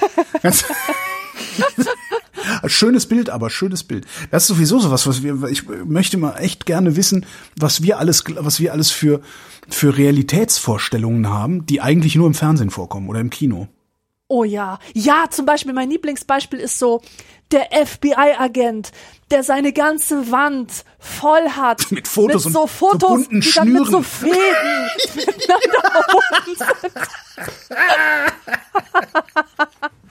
Ja, oder überhaupt die ganzen, also wenn du das Fernsehen anmachst, es ist ja ständig, also läuft irgendein mittelmäßiger Krimi, wo jemand stirbt. Es gibt ja praktisch keine Krimis, wo nicht eine Leiche irgendeine Rolle spielt. Du musst, und, und man hat ja dann echt, wenn man, wenn man, wenn man nicht wenigstens ab und zu mal eine seriöse Zeitung lesen würde, würde man ja wirklich denken, dass da draußen Mord und Totschlag Ja. herrscht. Ja, ja, klar. Robert fragt, jeder halbwegs vernunftbegabte Mensch lehnt die Todesstrafe wohl ab. Wie sieht es aber mit den Todesurteilen der Nürnberger Prozesse aus? Äh, weiß ich nicht. kriegst da, man, man kommt da in so ein Dilemma. Also es ist ja, wer zum Beispiel nicht zum Tode verurteilt wurde, war Rudolf Hess. Der hat bis zu seinem Lebensende in Spandau gesessen und ist halt zu einer Ikone der Rechtsextremen geworden. Und äh, dieses Gefängnis ist zu einer Pilgerstätte der Rechtsextremen geworden. Tatsächlich, weil ich hätte jetzt gesagt, okay, haltet das Arschloch am Leben, solange es geht, weil das ist dann vielleicht die bessere Strafe. Klar, man macht sich natürlich mit denen gemein, wenn man äh, sie tötet, ja.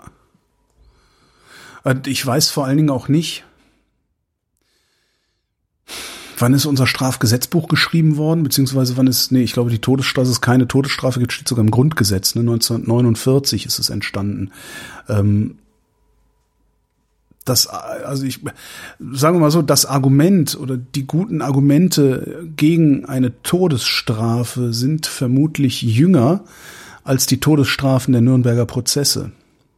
Oder zumindest die gesellschaftliche Akzeptanz ja. dieser, ja. dieser Argumente gegen die Todesstrafe. Also du siehst ja heutzutage auch immer noch, insbesondere rechts außen, insbesondere in Ostdeutschland, ähm, äh, Todesstrafe für Kinderschänder und sowas auf den Autos kleben und so. Ähm, das gibt's halt auch heute noch, dass, dass, dass Leute, aber das sind halt auch diese ganzen Fleischmützen, die verstehen auch überhaupt nicht, was sie da fordern und was Todesstrafe bedeutet. Also ja. in, so einem, in so einer Rechtsordnung wie unserer, die eben nicht auf Rache basiert. Und ähm, das ist dann vielleicht auch der, der, äh, der Knackpunkt, der Lackmustest. Ähm, dass äh, die Nürnberger Prozesse, da ging es, glaube ich, nicht um, um die Art von Strafe, die wir heute haben, die ja im Grunde eine Wiedereingliederung in die Zivilgesellschaft zur Folge haben soll, dass es mhm. nicht funktioniert oder oft nicht funktioniert, sei es steht auf einem anderen Blatt, sondern die, die Nürnberger Prozesse, das war ja Rachejustiz. Da ging es ja tatsächlich darum, sich zu rächen an den genau, Leuten. Genau, und um auch ein ganz klares Signal genau. auszusenden. Das hatte ja eine klare Botschaft und das musste so drastisch sein, weil alles, was davor war, so unglaublich ja. krass war. Ja, und wenn, wenn du, also das, das stärkere Signal wäre wahrscheinlich nur gewesen, wenn Rudolf Hess äh, äh, regelmäßig an den Eiern aufgehangen worden wäre in aller Öffentlichkeit oder sowas, weißt du? Dass da noch eine Demütigung obendrauf oder irgendwie sowas, aber auch das äh, ist ja dann wiederum derart unmenschlich, das kannst du halt auch nicht machen machen. Und wenn deine Justiz eine Rachejustiz ist, dann ist die Todesstrafe das Humanste, was du dem Verurteilten zuteil werden lassen kannst. Ja, ansonsten würdest du ihn an den Pranger stellen und mit dem Schandkragen mhm. durch die Stadt treiben und sowas. Und das mhm. ist halt, das ist halt eine noch, noch, das ist, das ist halt eine richtige Entmenschlichung. Wenn du ja, aber sagst, äh, du, ich belege dich mit der Todesstrafe, dann hast du ihn nicht entmenschlicht vorher. Dann hast du nur gesagt. Voll der Gnadenschuss ist das. Sozusagen. Dann hast du halt nur gesagt, wir halten dich für nicht fähig, an der Menschheit teilzunehmen. Mhm. Aber du hast nicht gesagt, du bist kein Mensch. Vielleicht ist das so ein Ding. Das wäre, das wäre mal eine interessante Sendung. Ich glaube, ich muss mal gucken, ob ich eine Sendung also da gibt's ja bestimmt auch äh, sowas wie Rechtsphilosophen oder so, die, die sich so über sowas schon sehr, sehr schlaue Gedanken gemacht haben. Ja. Ja. Anna schreibt, in der Sendung vom 8. Februar 2016 erzählte Holgi, dass in seiner Nachbarschaft eine Gemeinschaftsunterkunft für Asylbe Asylbewerber eröffnet. Du warst neugierig, ob sich im Wohnumfeld etwas verändert hat. Hat es das? Nein. Hat es nicht. Es, es hat sich sogar so wenig verändert. Ähm, also hat's nicht. das ist, das ist eigentlich der, der, der, der Witz an der Sache. Mittlerweile ist diese Unterkunft auch geschlossen. Äh, da, da, da leben keine, keine Asylbewerber mehr. Ähm, das war ja damals in der, in der 2015er Flüchtlingsgeschichte. Ähm, da haben die das hier hingebaut. Äh, und ich habe, ich habe die nicht gesehen. Also in einer Stadt wie Berlin, wir haben ja, ich weiß gar nicht, 100.000 Leute hier gehabt äh, in Berlin, wenn nicht sogar mehr, ich weiß, ich weiß es gar nicht mehr so genau. Ähm, ich habe die hier nicht wahrgenommen Also mhm. das, das äh, finde ich nach wie vor total faszinierend, weil ich hätte eigentlich gedacht, dass hier jetzt irgendwie äh, äh, Horden zerlumpter, traumatisierter Menschen, also ich, oh ne, ich übertreibe, Entschuldigung, ich spitze zu, ähm, hier durch die Straßen marodieren und betteln und äh, ist nichts, überhaupt nichts. Mhm. Ich habe die auch, die sind natürlich, die sind auch S-Bahn gefahren und sowas. Und du hast gelegentlich mal in, zumindest bildet man sich das dann so ein, gelegentlich mal ähm, im, im, Straßenland und im öffentlichen Personennahverkehr hast du mal so Leute gesehen, wo du gedacht hast, hm, der sieht aus wie so ne, irgendwo Süden, Südosten, Süd irgendwas, also Afghane ähm, und der ist, er macht einen eingeschüchterten Eindruck. So, er, der will nicht auffallen, ne? So steht halt so am Rand und guckt irgendwie auf den Boden oder sowas. Da habe ich gelegentlich mal gedacht, so das könnte könnte ein Flüchtling sein, aber äh, nee, die, die Berlin hat die anscheinend einfach geschluckt. Das finde ich schon echt faszinierend, ehrlich gesagt. Also auf mhm. eine positive Weise faszinierend. Ja. Eine Frage von Lena. Ich treibe mich manchmal auf Instagram herum und bin schon öfter auf sogenannte Mummy-Daddy-Instagrammer gestoßen. Diese nennen ihren Kanal gerne nach ihrem Sprössling und posten dort öffentlich nahezu täglich Fotos von ihren Kindern. Man kann also als Fremder die gesamte Entwicklung des Kindes mitverfolgen und theoretisch auch die Fotos kopieren und abspeichern. Interessanterweise gab es doch gerade so eine Geschichte, wo so ein äh, pädophilen Ring genau das gemacht hat. Meine Frage an euch, was haltet ihr davon, eure Babys oder Kinder öffentlich in sozialen Netzwerken zu zeigen? Was meint ihr, sagen die Kinder später mal dazu? Wird es vielleicht in der Zukunft vor Gericht vermehrt Verfahren geben, in denen Kinder ihre Eltern aufgrund öffentlicher zu, zur Schaustellung verklagen? Geil. Geile Frage. Ja, ich finde es absolut unmöglich. Absolut. Ja. Wirklich, ich bin komplett dagegen. Ja. Das das höchste der Gefühle finde ich, also das, was noch verständlich ist, wenn du an eine WhatsApp-Gruppe, die sich Familie nennt, ja. ein Foto deines Babys schickst und alle sehen es. Alle Cousinen, Omas, Tanten, Onkel und so weiter. Hm. Das ist vollkommen in Ordnung, wenn es in der Familie bleibt.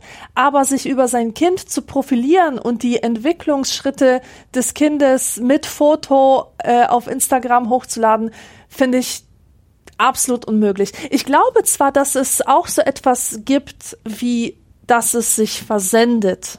Ja, ich meine, es wird wahrscheinlich niemanden, niemand wird äh, vor 20 Jahre zurückwühlen in irgendeinem Insta-Feed, um, um äh, rauszufinden, wie du als Baby ausgesehen hast. Zumal das jetzt heutzutage nicht mehr sowas Tolles ist, wie, wie in unserer Generation. Weißt du, wo unsere Babyfotos waren noch schwarz-weiß. Ja. Oder mit so einer oh, Pass auf, was du ins Internet schreibst. Äh, das wird bei einer Bewerbung, werden, werden sie das alles sehen. Er hat auch, ist auch nicht wirklich eingetreten, der Fall. Nein, das ist, also das finde ich, also insofern finde ich das äh, eher übertrieben, wenn man so auf die, sich, sich die Konsequenzen vorstellt. Die werden höchstwahrscheinlich nicht eintreten. Ich finde das einfach vom Prinzip her falsch. Ja.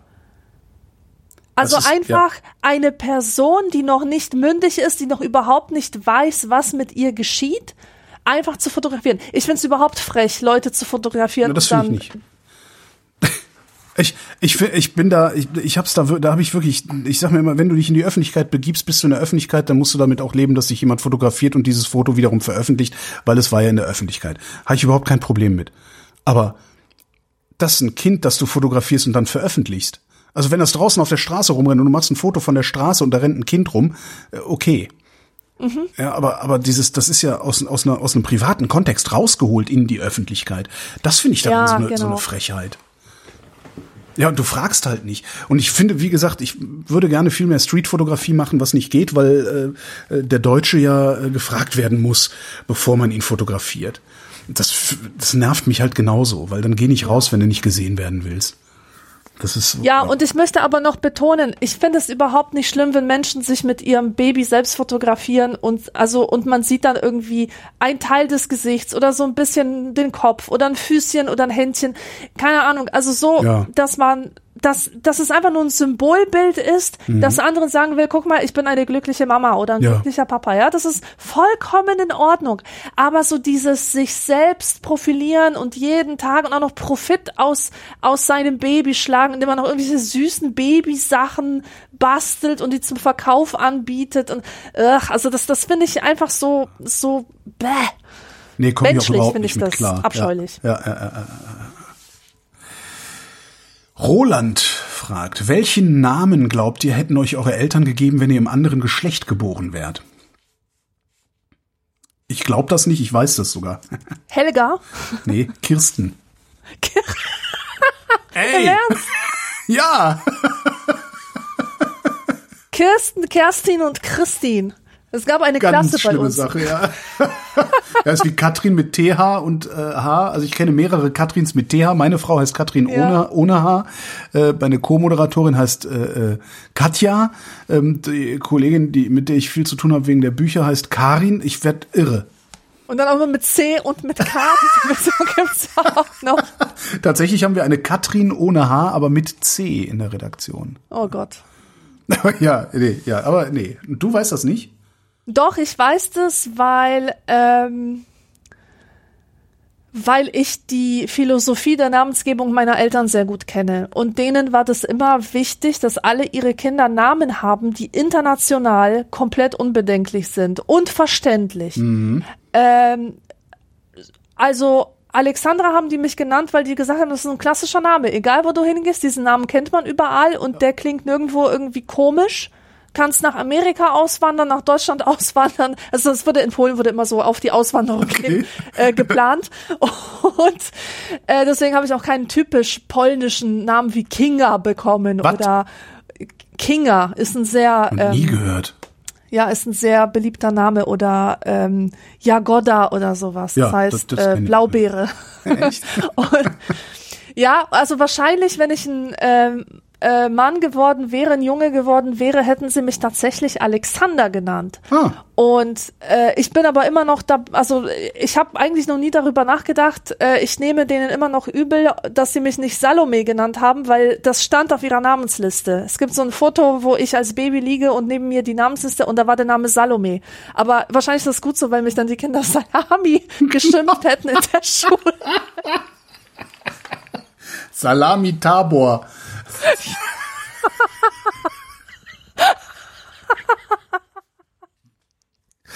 Der zweite Teil von Rolands Frage lautet, wenn ihr irgendwann eine Band gegründet hättet, wie hättet ihr sie jeweils genannt und welchen bereits vergebenen Bandnamen findet ihr wirklich gut? Also ich muss mir nicht vorstellen, wie es ist, eine Band zu haben. Ich hatte ja eine Band. Oh. Ich hatte mit, ich, ich war mit, mit 16, 17 Jahren habe ich in einer Band gespielt und die hieß Abseits. Es war eine Punkband. Und habe ich das schon mal erzählt? Erstes Mhm. Nee. Konzert in der Hörbehindertenschule.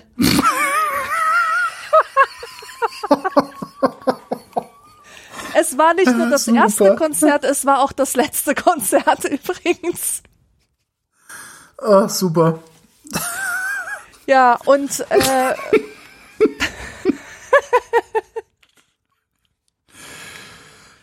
und welche welche Bandnamen mir gut gefallen, ähm, das ist, ich habe immer sehr gerne gezeichnet und zwar Band-Logos. Ja. Und also nicht selbst ausgedacht, Metallica. sondern die, die es schon, ja, ja, genau, sowas, sowas. Und da mochte ich immer äh, solche formschönen Sachen, also zum Beispiel Smashing Pumpkins finde ich super geil, weil das wunderbar aussieht. Die Buchstaben, die in Smashing Pumpkins drin sind, die lassen sich wunderbar ähm, ausschmücken und die, das sieht einfach gut aus. Und auch der Font, in dem das ähm, alles gemacht ist, gefällt mir sehr. Auch Nirvana funktioniert wahnsinnig gut. Das hat einfach sofort wieder, da hat, das hat so einen großen Wiedererkennungswert. Und dann mag ich auch noch so Bands, die irgendwelche Orte evozi, evozi nee, wie sagt man? Evozieren. ähm, evozieren, wie zum Beispiel Beach House. Ist eine Band, die ich sehr mag. Oder, oder früher At the Drive-In. Da stelle ich mir gleich diese Unorte vor, weißt du, diese, diese unbestimmten Orte, äh, wo man auf der Durchreise halt immer ist oder so eine bestimmte Stimmung aufkommt. Sowas mag ich. Gibt's bei mir überhaupt nicht sowas. Ähm, das ist äh, äh, das einzige Mal, dass ich mir Gedanken über Bandnamen gemacht habe, war, als ich mit meinem Freund Boris irgendwo, ich glaube, wir haben ganz fürchterlich was gekifft gehabt damals, äh, äh, uns äh, Heavy Metal Bandnamen ausgedacht haben und die hießen dann irgendwie so Enelög Mödem oder, oder Köscher Autopsy, also immer mit so Rockdots, weißt du, und möglichst irgendwie absurde Sachen, die nichts miteinander zu tun haben oder so. Äh, Das ist das Einzige, wo ich da jemals äh, einen Gedanken dran verloren habe. Und welchen Bandnamen ich gut finde, es ist mir, ist mir eigentlich egal. Ich, also, Nee. Bist halt nicht so gestrickt. Ich, nee, überhaupt nicht. Also es kommt, also ich finde ein paar Bands gut, aber da ist mir eigentlich egal, wie die heißen. Also wenn Orbital jetzt, keine Ahnung, at the Drive-In heißen würden, fände ich die halt trotzdem geil. Also das ist irgendwie nicht, ja. Nee. Überhaupt, ich weiß überhaupt nicht, was soll denn das? Der Robert wüsste gerne. Für, wie verwendet ihr das iPad? Hoch- oder Querformat? Das iPad, das kommt ganz drauf an, was ich darauf mache. Ne? Das ist doch vollkommen klar. Ja, gibt's was, was überwiegt? Ähm, ja. Ja. Also, Jan wüsste gerne. Warum wohnt ihr in den Städten, in denen ihr wohnt? Wo würdet ihr gerne wohnen? Also ich wohne aus privaten Gründen. Aus Prinzip. Da, wo, aus Prinzip, da wo ich wohne. Also auf jeden Fall nicht von Berufswegen. Ich bin ja nicht von Berufswegen hingezogen. Ähm, aber ich fand es hier von Anfang an schön, weil die Stadt hatte alles, was mir wichtig ist. Augsburg.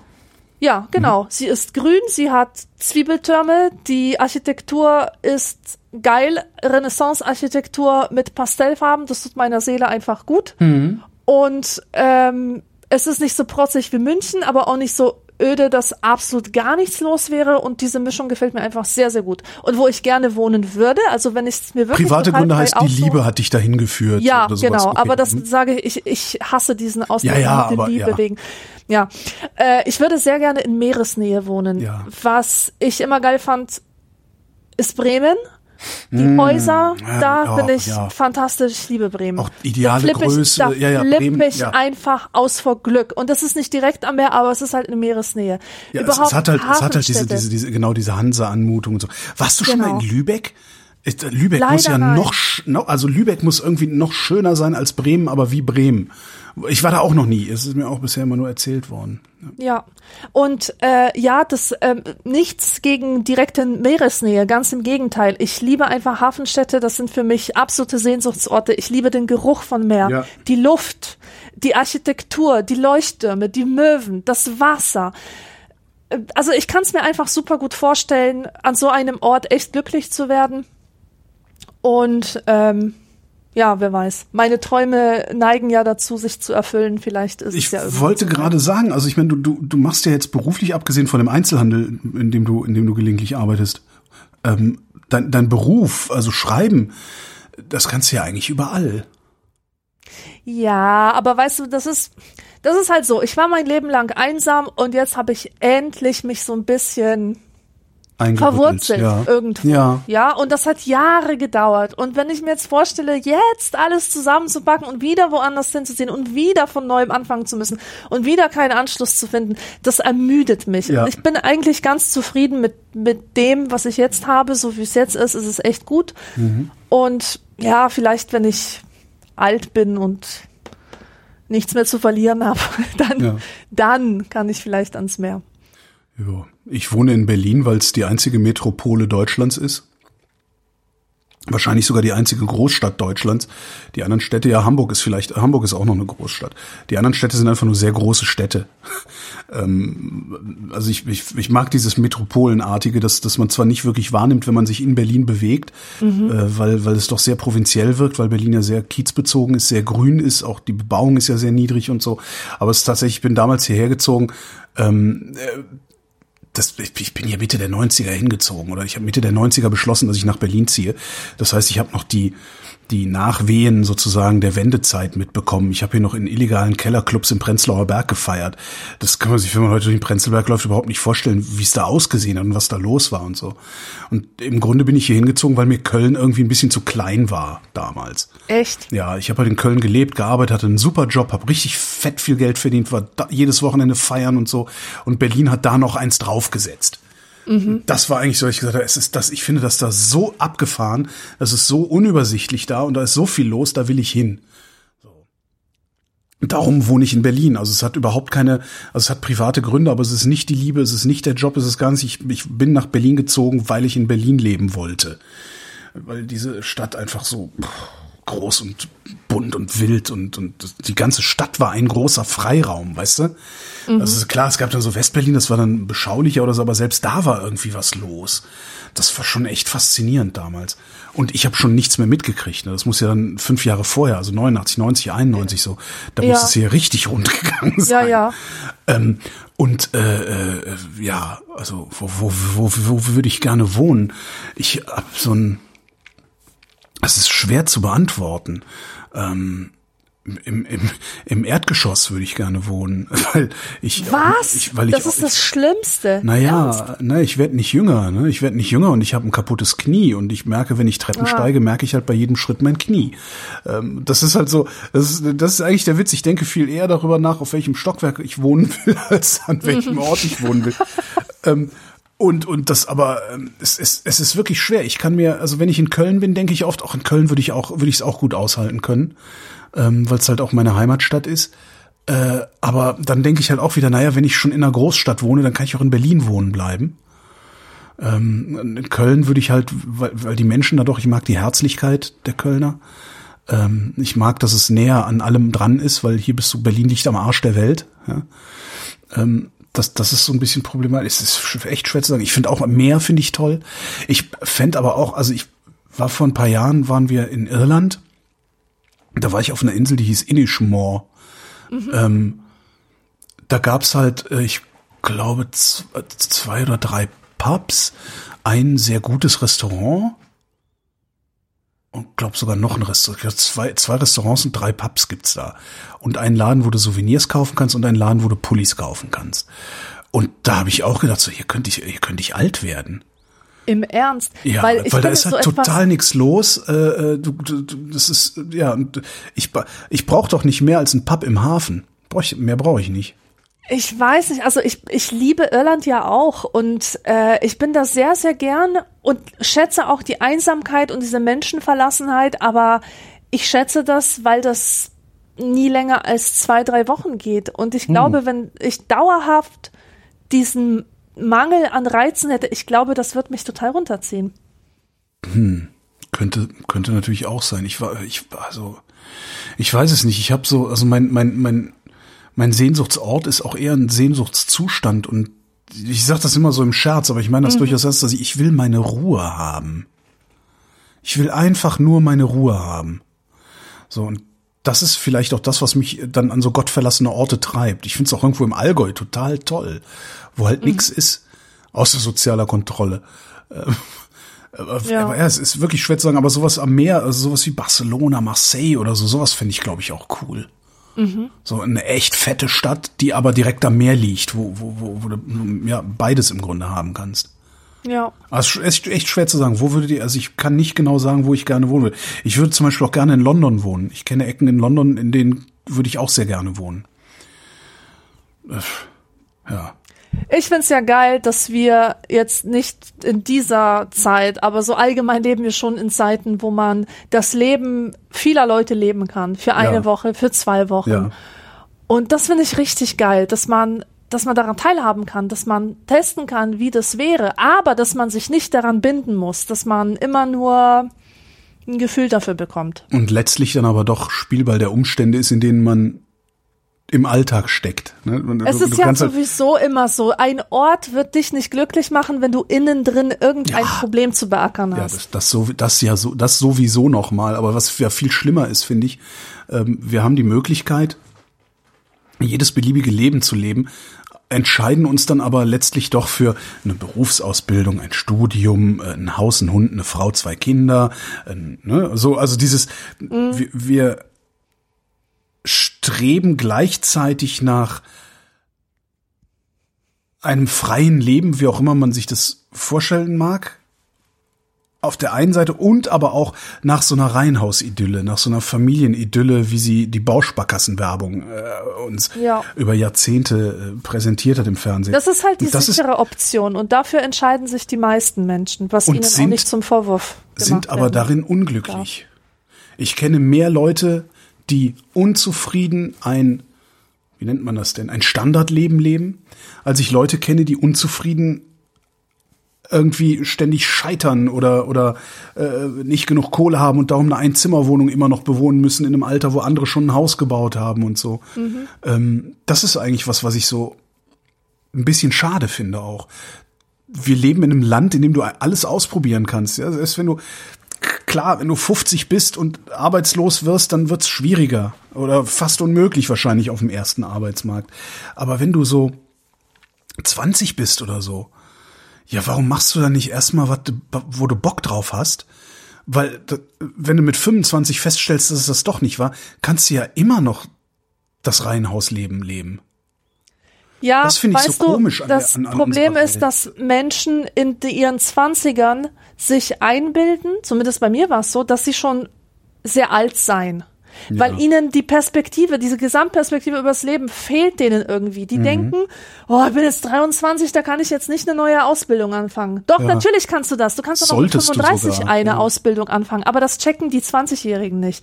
Die kriegen dann Panik und dann legen sie sich fest, ganz früh und vergessen, dass ihnen eigentlich das ganze Leben offen steht. Aber vielleicht ja. ist es etwas, was nur meine Generation betrifft und die, die Generation, die danach kam, dass die das gar nicht mehr so haben, dass die viel mehr in diesem ewiger Praktikantleben feststecken, was natürlich auch sehr bitter ist. Ja, aber sie stecken ja in diesem ewiger Praktikantleben nur deshalb fest, weil sie versuchen, Fuß zu fassen in der Branche oder dem Betrieb, in dem sie als Praktikant feststecken. Mhm. Das ist ja eigentlich das, das Brutale daran. Und ja. in, schön wäre ja, wenn, wenn man irgendwie, eine, eine, wenn, wenn die Vrindheit einen Weg finden würde, all diesen jungen Leuten klar zu machen, dass bis sie 30 sind, sie machen sollen, wo sie Bock drauf haben, solange sie Exakt. dabei niemand anderen behindern oder gefährden oder so.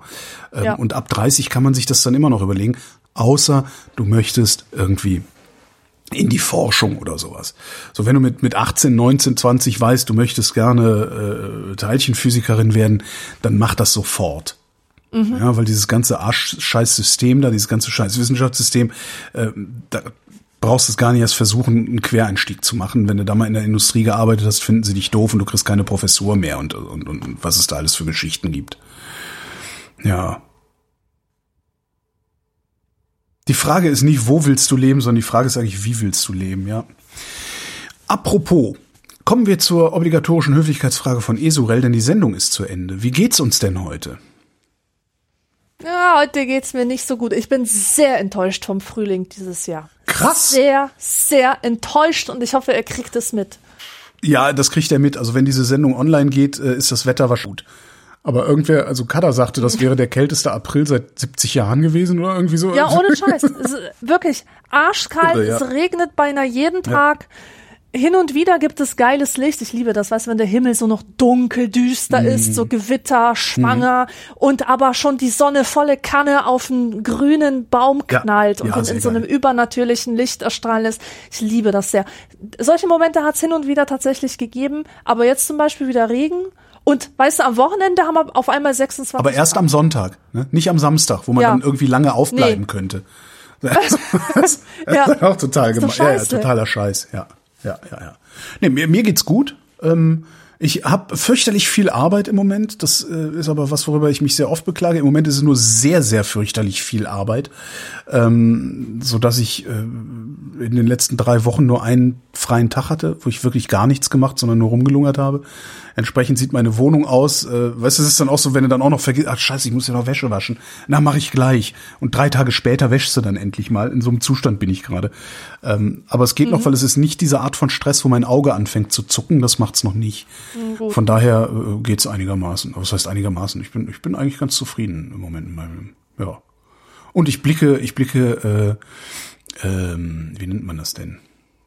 In freudiger Erwartung auf den Rest des Jahres. Also ich werde Schön, werde, das ist Ja, ja, das ist, ich werde Ende Juni äh, meine Radiosendung verlieren. Da am Nachmittag und werde dann wahrscheinlich auch, also ich habe bisher gibt's nichts, was, was da gegenteilig, also ich spreche, nee, wie nennt man das? Es gibt im Moment keine gegenteiligen Anzeichen. Also ich werde, ich werde ab dem Sommer nicht mehr Radiomoderator sein. Und äh, ein bisschen freue ich mich darauf, was dann kommt. Weil ich bin dann halt Podcaster und da kann man ja auch ganz viele tolle ja. Sachen mitmachen eigentlich. Ja. Also und und äh, ich, ich merke halt einfach, dass ich dass ich furchtbar viel Ideen habe, was man noch machen könnte, äh, was ich gerne noch machen würde, was für Sendungen ich und so weiter und Formate und hier und da und jenes. Und ähm, ich komme da halt nicht zu, weil ich halt im Moment, ich bin halt ausgelastet im Moment. Und jetzt wird diese Auslastung wird äh, ab Juli. Kennst du das eigentlich? Den Juli, dass man statt Juli Juli sagt? Ja, das Okay. kenne ich. Weil neulich habe ich äh, mit Ruth Grützbauch gesprochen, mit der ich diese Astronomiesendung mache, äh, den Nachthimmel angucken. Äh, Die kannte das nicht. Das hat mich total irritiert. Und kennst du Jänner? Jänner, ja, ist ja Januar. ne? Ja, Ja. Jänner, Heuer, Juli, Juno, Juno und Juli. Ja. Also ab, ab Juli werde ich dann gezwungenermaßen ähm, zum ersten Mal in meinem Leben wirklich Freiberufler sein. Also so richtig frei. So und muss mich dann um meine Krankenversicherung selber kümmern und so. Äh, das wird dann auch nochmal ein Abenteuer, aber ich, ich bin sehr gespannt darauf und ich freue mich ein bisschen drauf. Ja, herrlich. Also es ist äh, schön, äh, Change is good, hat mal jemand gesagt und äh, der kommt jetzt zwangsweise auf mich zu und ich hoffe mal, dass wir nicht in einem Jahr sind. Ich sage, okay, ich hätte ganz ganz Festanstellung. ja, hoffentlich, hoffentlich schreibt jemand mit und fragt dich das dann auf Twitter, dass es auch zeitnah beantwortet werden kann. Das war die Vrindheit. Alexandra Tobor, wir sprechen uns noch. Vielen Dank. Ciao zusammen. Und euch vielen Dank für die Aufmerksamkeit.